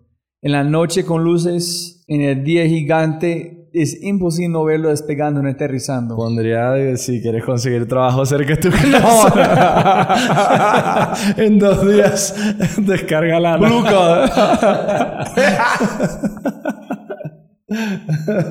no, no, no. A ver, a ver. eh, wow, esta pregunta está complicada. Esta, la gente te la contesta. Alguien te la ha contestado rápido. Esta. O sea, ¿tú crees que la gente tiene ya. A como- veces yo digo a la gente que yo voy a preguntar antes y ellos pueden pensar, a veces no, pero no nadie contesta rápido. A veces sí. Ah, mira, ya conseguí la, la- la tercera. Claro, es que la tercera no es personal. Eh, La, Ah, o sea, la segunda era bueno. Play to Your Strengths. La tercera es de si es emprendimiento, realmente. Entonces, mi framework de decisiones, no solo necesariamente de emprendimiento, la tercera es alrededor de eh, Product Market Fit, definitivamente, que es que es ten algo algo que te dé algo tipo de, de validación, o sea, no te bases nada más en una idea loca, este, trata de siempre tener validación de algo de lo que estés haciendo, ¿no? Entonces, ¿Qué es Product Market Fit para vos? Sí, es, es, es muy amplio. Para mí no es el punto donde ya la empresa se vuelve operaciones eh, y ya como que se vende solo. No, es un poco antes de eso. Para mí es cuando puedes estar consistentemente agregando valor y hay personas... Uf, qué difícil es esa pregunta. Mira, la forma que, ver, yo, piensa- que yo visto es, es, es la de empujar a jalar. Es decir, tú estás atrás de muchas personas, empujando, tra- tratando de llegar al frente, con toda su fuerza, casi como moviendo cuatro pasos, cinco pasos, y finalmente tú estás enfrente, y la gente detrás empiezan a empujarte a, una, a como una velocidad que tú no puedes parar. Es no más es empujando ese negocio, la gente quiere, y tú estás tratando de forzar la, la como cumplir la demanda de mercado. Es no Sí. más... Ah, Yo estoy de acuerdo. Creo que el- a donde me estoy titubeando es en que muchas veces se describe Product Market Fit como binario. Como que tienes Product Market Fit o no tienes Product Market Fit. Y creo que la realidad no es así.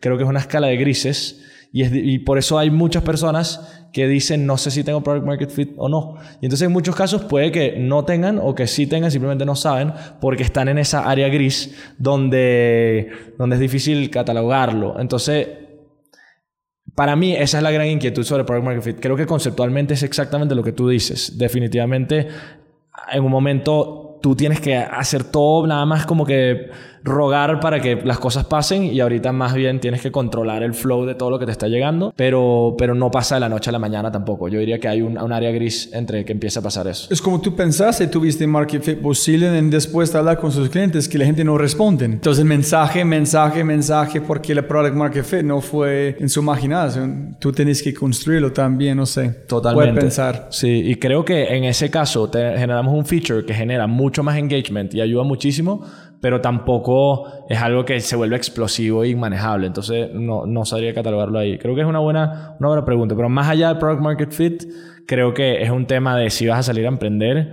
Eh, definitivamente la convicción es probablemente de las cosas más importantes que necesitas en los early days, ¿no? O sea, como que si tú no te lo crees, nadie se lo va a creer, evidentemente. Entonces, tú tienes que operar bajo un ambiente de muy poca información, muchísima incertidumbre, pero la verdad creo que la gente que sale a buscar algo de validación y realmente un entendimiento interesante tiene mayor capacidad de éxito. Entonces, no, no sé si estadísticamente es comprobable, pero muchos de los emprendedores que he visto que le ha ido muy bien, sí tienen un background de poder o haber conocido muy bien la industria antes en base a lo que estaban haciendo antes de ese emprendimiento, o se dieron un tiempo para realmente este, agarrar un valuable insight o algo que te ayude aterrizar esa convicción y que no sea algo ahí en las nubes, que sea algo que tú puedas ver y decir, yo creo en esto por esto, no solo porque Sí, sí. lo cree. Puedes sostener su terquedad o su convicción. Sí, es tener honestidad intelectual contigo mismo. Ah, o sea, ok. un poquito lo, lo que hemos dicho. O sea, Sí, sí, sí. si es nada más convicción,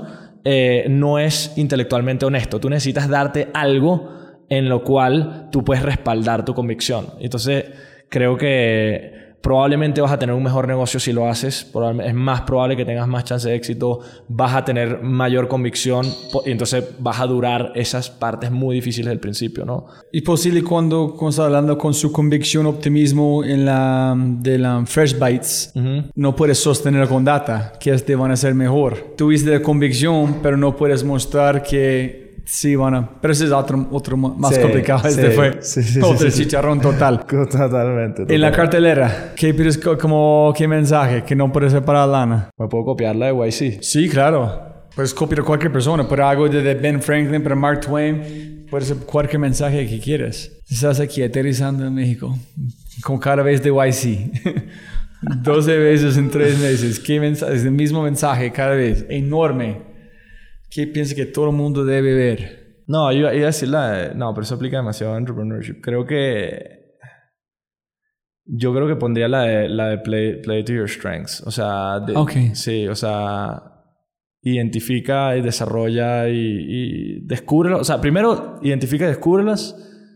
Eh, descubre, descubre tus fortalezas y después afíncate. O sea, como que el lean in, básicamente. Creo que eso es una receta para, para probablemente ayudar en, o sea, al progreso económico. Pero ¿cómo puedes personal, identificar sus fortalezas? ¿Cómo puedes identificar qué estás buena? Si tú piensas, ah, yo quiero probar este, ¿cómo sabes si no hay nada más allá que tú eres muy buena? No, no, ex- ex- explora, explora. Ah, ok, Sí, sí, sí, ok. sí, no, todo, no, yo no tenía ni idea cuáles eran mis skills probablemente a los 22, 23 años, no, ni idea. O sea, creo que vale la pena explorar. Si puedo llevarlo a una frase tratando de hacerlo, es casi que de los 18 a los 26 explora muchísimo.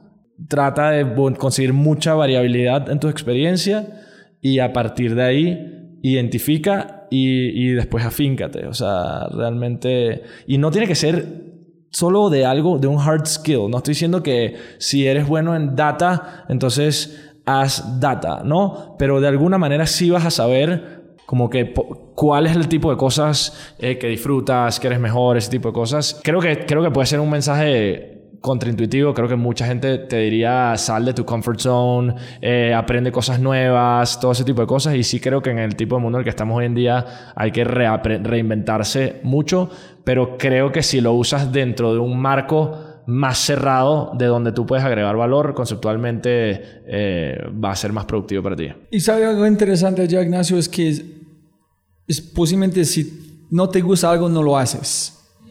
Porque, en donde me voy, es que si estás estudiando física, que tiene mucho poder, posiblemente no vas a disfrutarlo. Pero si encuentras algo, porque ahorita a través de la creatividad, a través del cerebro, a través del espacio, estoy moviendo, yo amo estudiando física. Pero si voy a estudiarlo antes de encontrar otro amor que van a llevarme a este, no, yo pienso que puedes empezar a conectar todo, pero a través de que te gusta primero, no hacer nada, en allá tú empiezas a conectar historia, matemática, pero buscan algo que de verdad te gusta, no hacen otras cosas, y no preocupas que la fear of missing out, porque que amas van a moverte a las cosas importantes en un sentido posible, pero yo no sé. ¿Algo más que lo olvidamos de mencionar en la conversación que es de la gente escuchando? No, no, no, creo que, creo que estamos cubrimos un buen espectro. Sí, fue espectacular. Todavía está que qué historia, hermano. es, como dos Ignacios. Ignacio en Venezuela con la cura aquí como muy entrepreneurial de, de YC, ¿no? Qué aventura. 100%, 100%. Siempre ganas plata, no más tiempo. Gracias por su tiempo, espectacular. A ti, Bobby, todo increíble. Buenísimo, gracias. Como siempre, siempre puedes ganar más plata, pero no más tiempo. Muchas gracias por escuchar. Espero que hayas aprendido algo, algo alucinante, que sus sesos están volando, que están compartiendo este episodio con todos sus compañeros. Y todavía estás escuchando, mil gracias, porque los podcasts son largos y ojalá que has gozado tanto. Más importante, si encuentras este podcast increíble, quieres acceder a los links del podcast y quieres mandarle a un mensaje a Ignacio, ingresa a thefryshow.com al episodio de Ignacio. Dar un clic en alguno de los links de sus redes, que es LinkedIn, y envíele un mensaje, pregunta o agradecimiento. Y como yo mencioné antes, si realmente quieres mostrar tu amor, puedes comprarme una taza o tazas de café deliciosos haciendo clic en el icono de la taza de café en mi sitio web de fryshow.com. Y una vez más, mi correo semanal 747 7 cosas para 7 días de fryshow.com forward slash correo. Hasta el próximo episodio. Chau, chau. Como siempre, siempre puedes ganar más plata, pero no más tiempo. Muchas gracias por escuchar. Antes de terminar, unas cosas importantes para preguntar y mencionar. Número uno, deja una calificación en Spotify. Ya, ya, déjala. Literalmente toma segundos y como yo mencioné, el impacto es enorme. Además, estarás garantizado de sentirte increíble el resto del día. También estamos produciendo todo el contenido en YouTube. El canal es espectacular. Tengo mi newsletter Conejo Blanco las notas del podcast y los enlaces, las transcripciones. Nuestro otro podcast, Matamos Preguntas, escúchalo. Y más se puede encontrar en thefryshow.com. Y si quieres enviarme un mensaje o patrocinar el podcast, puedes enviarme un mensaje usando cualquiera de mis redes sociales con mi nombre a Robbie J. Fry. Gracias, abrazo grande y sigue escuchando.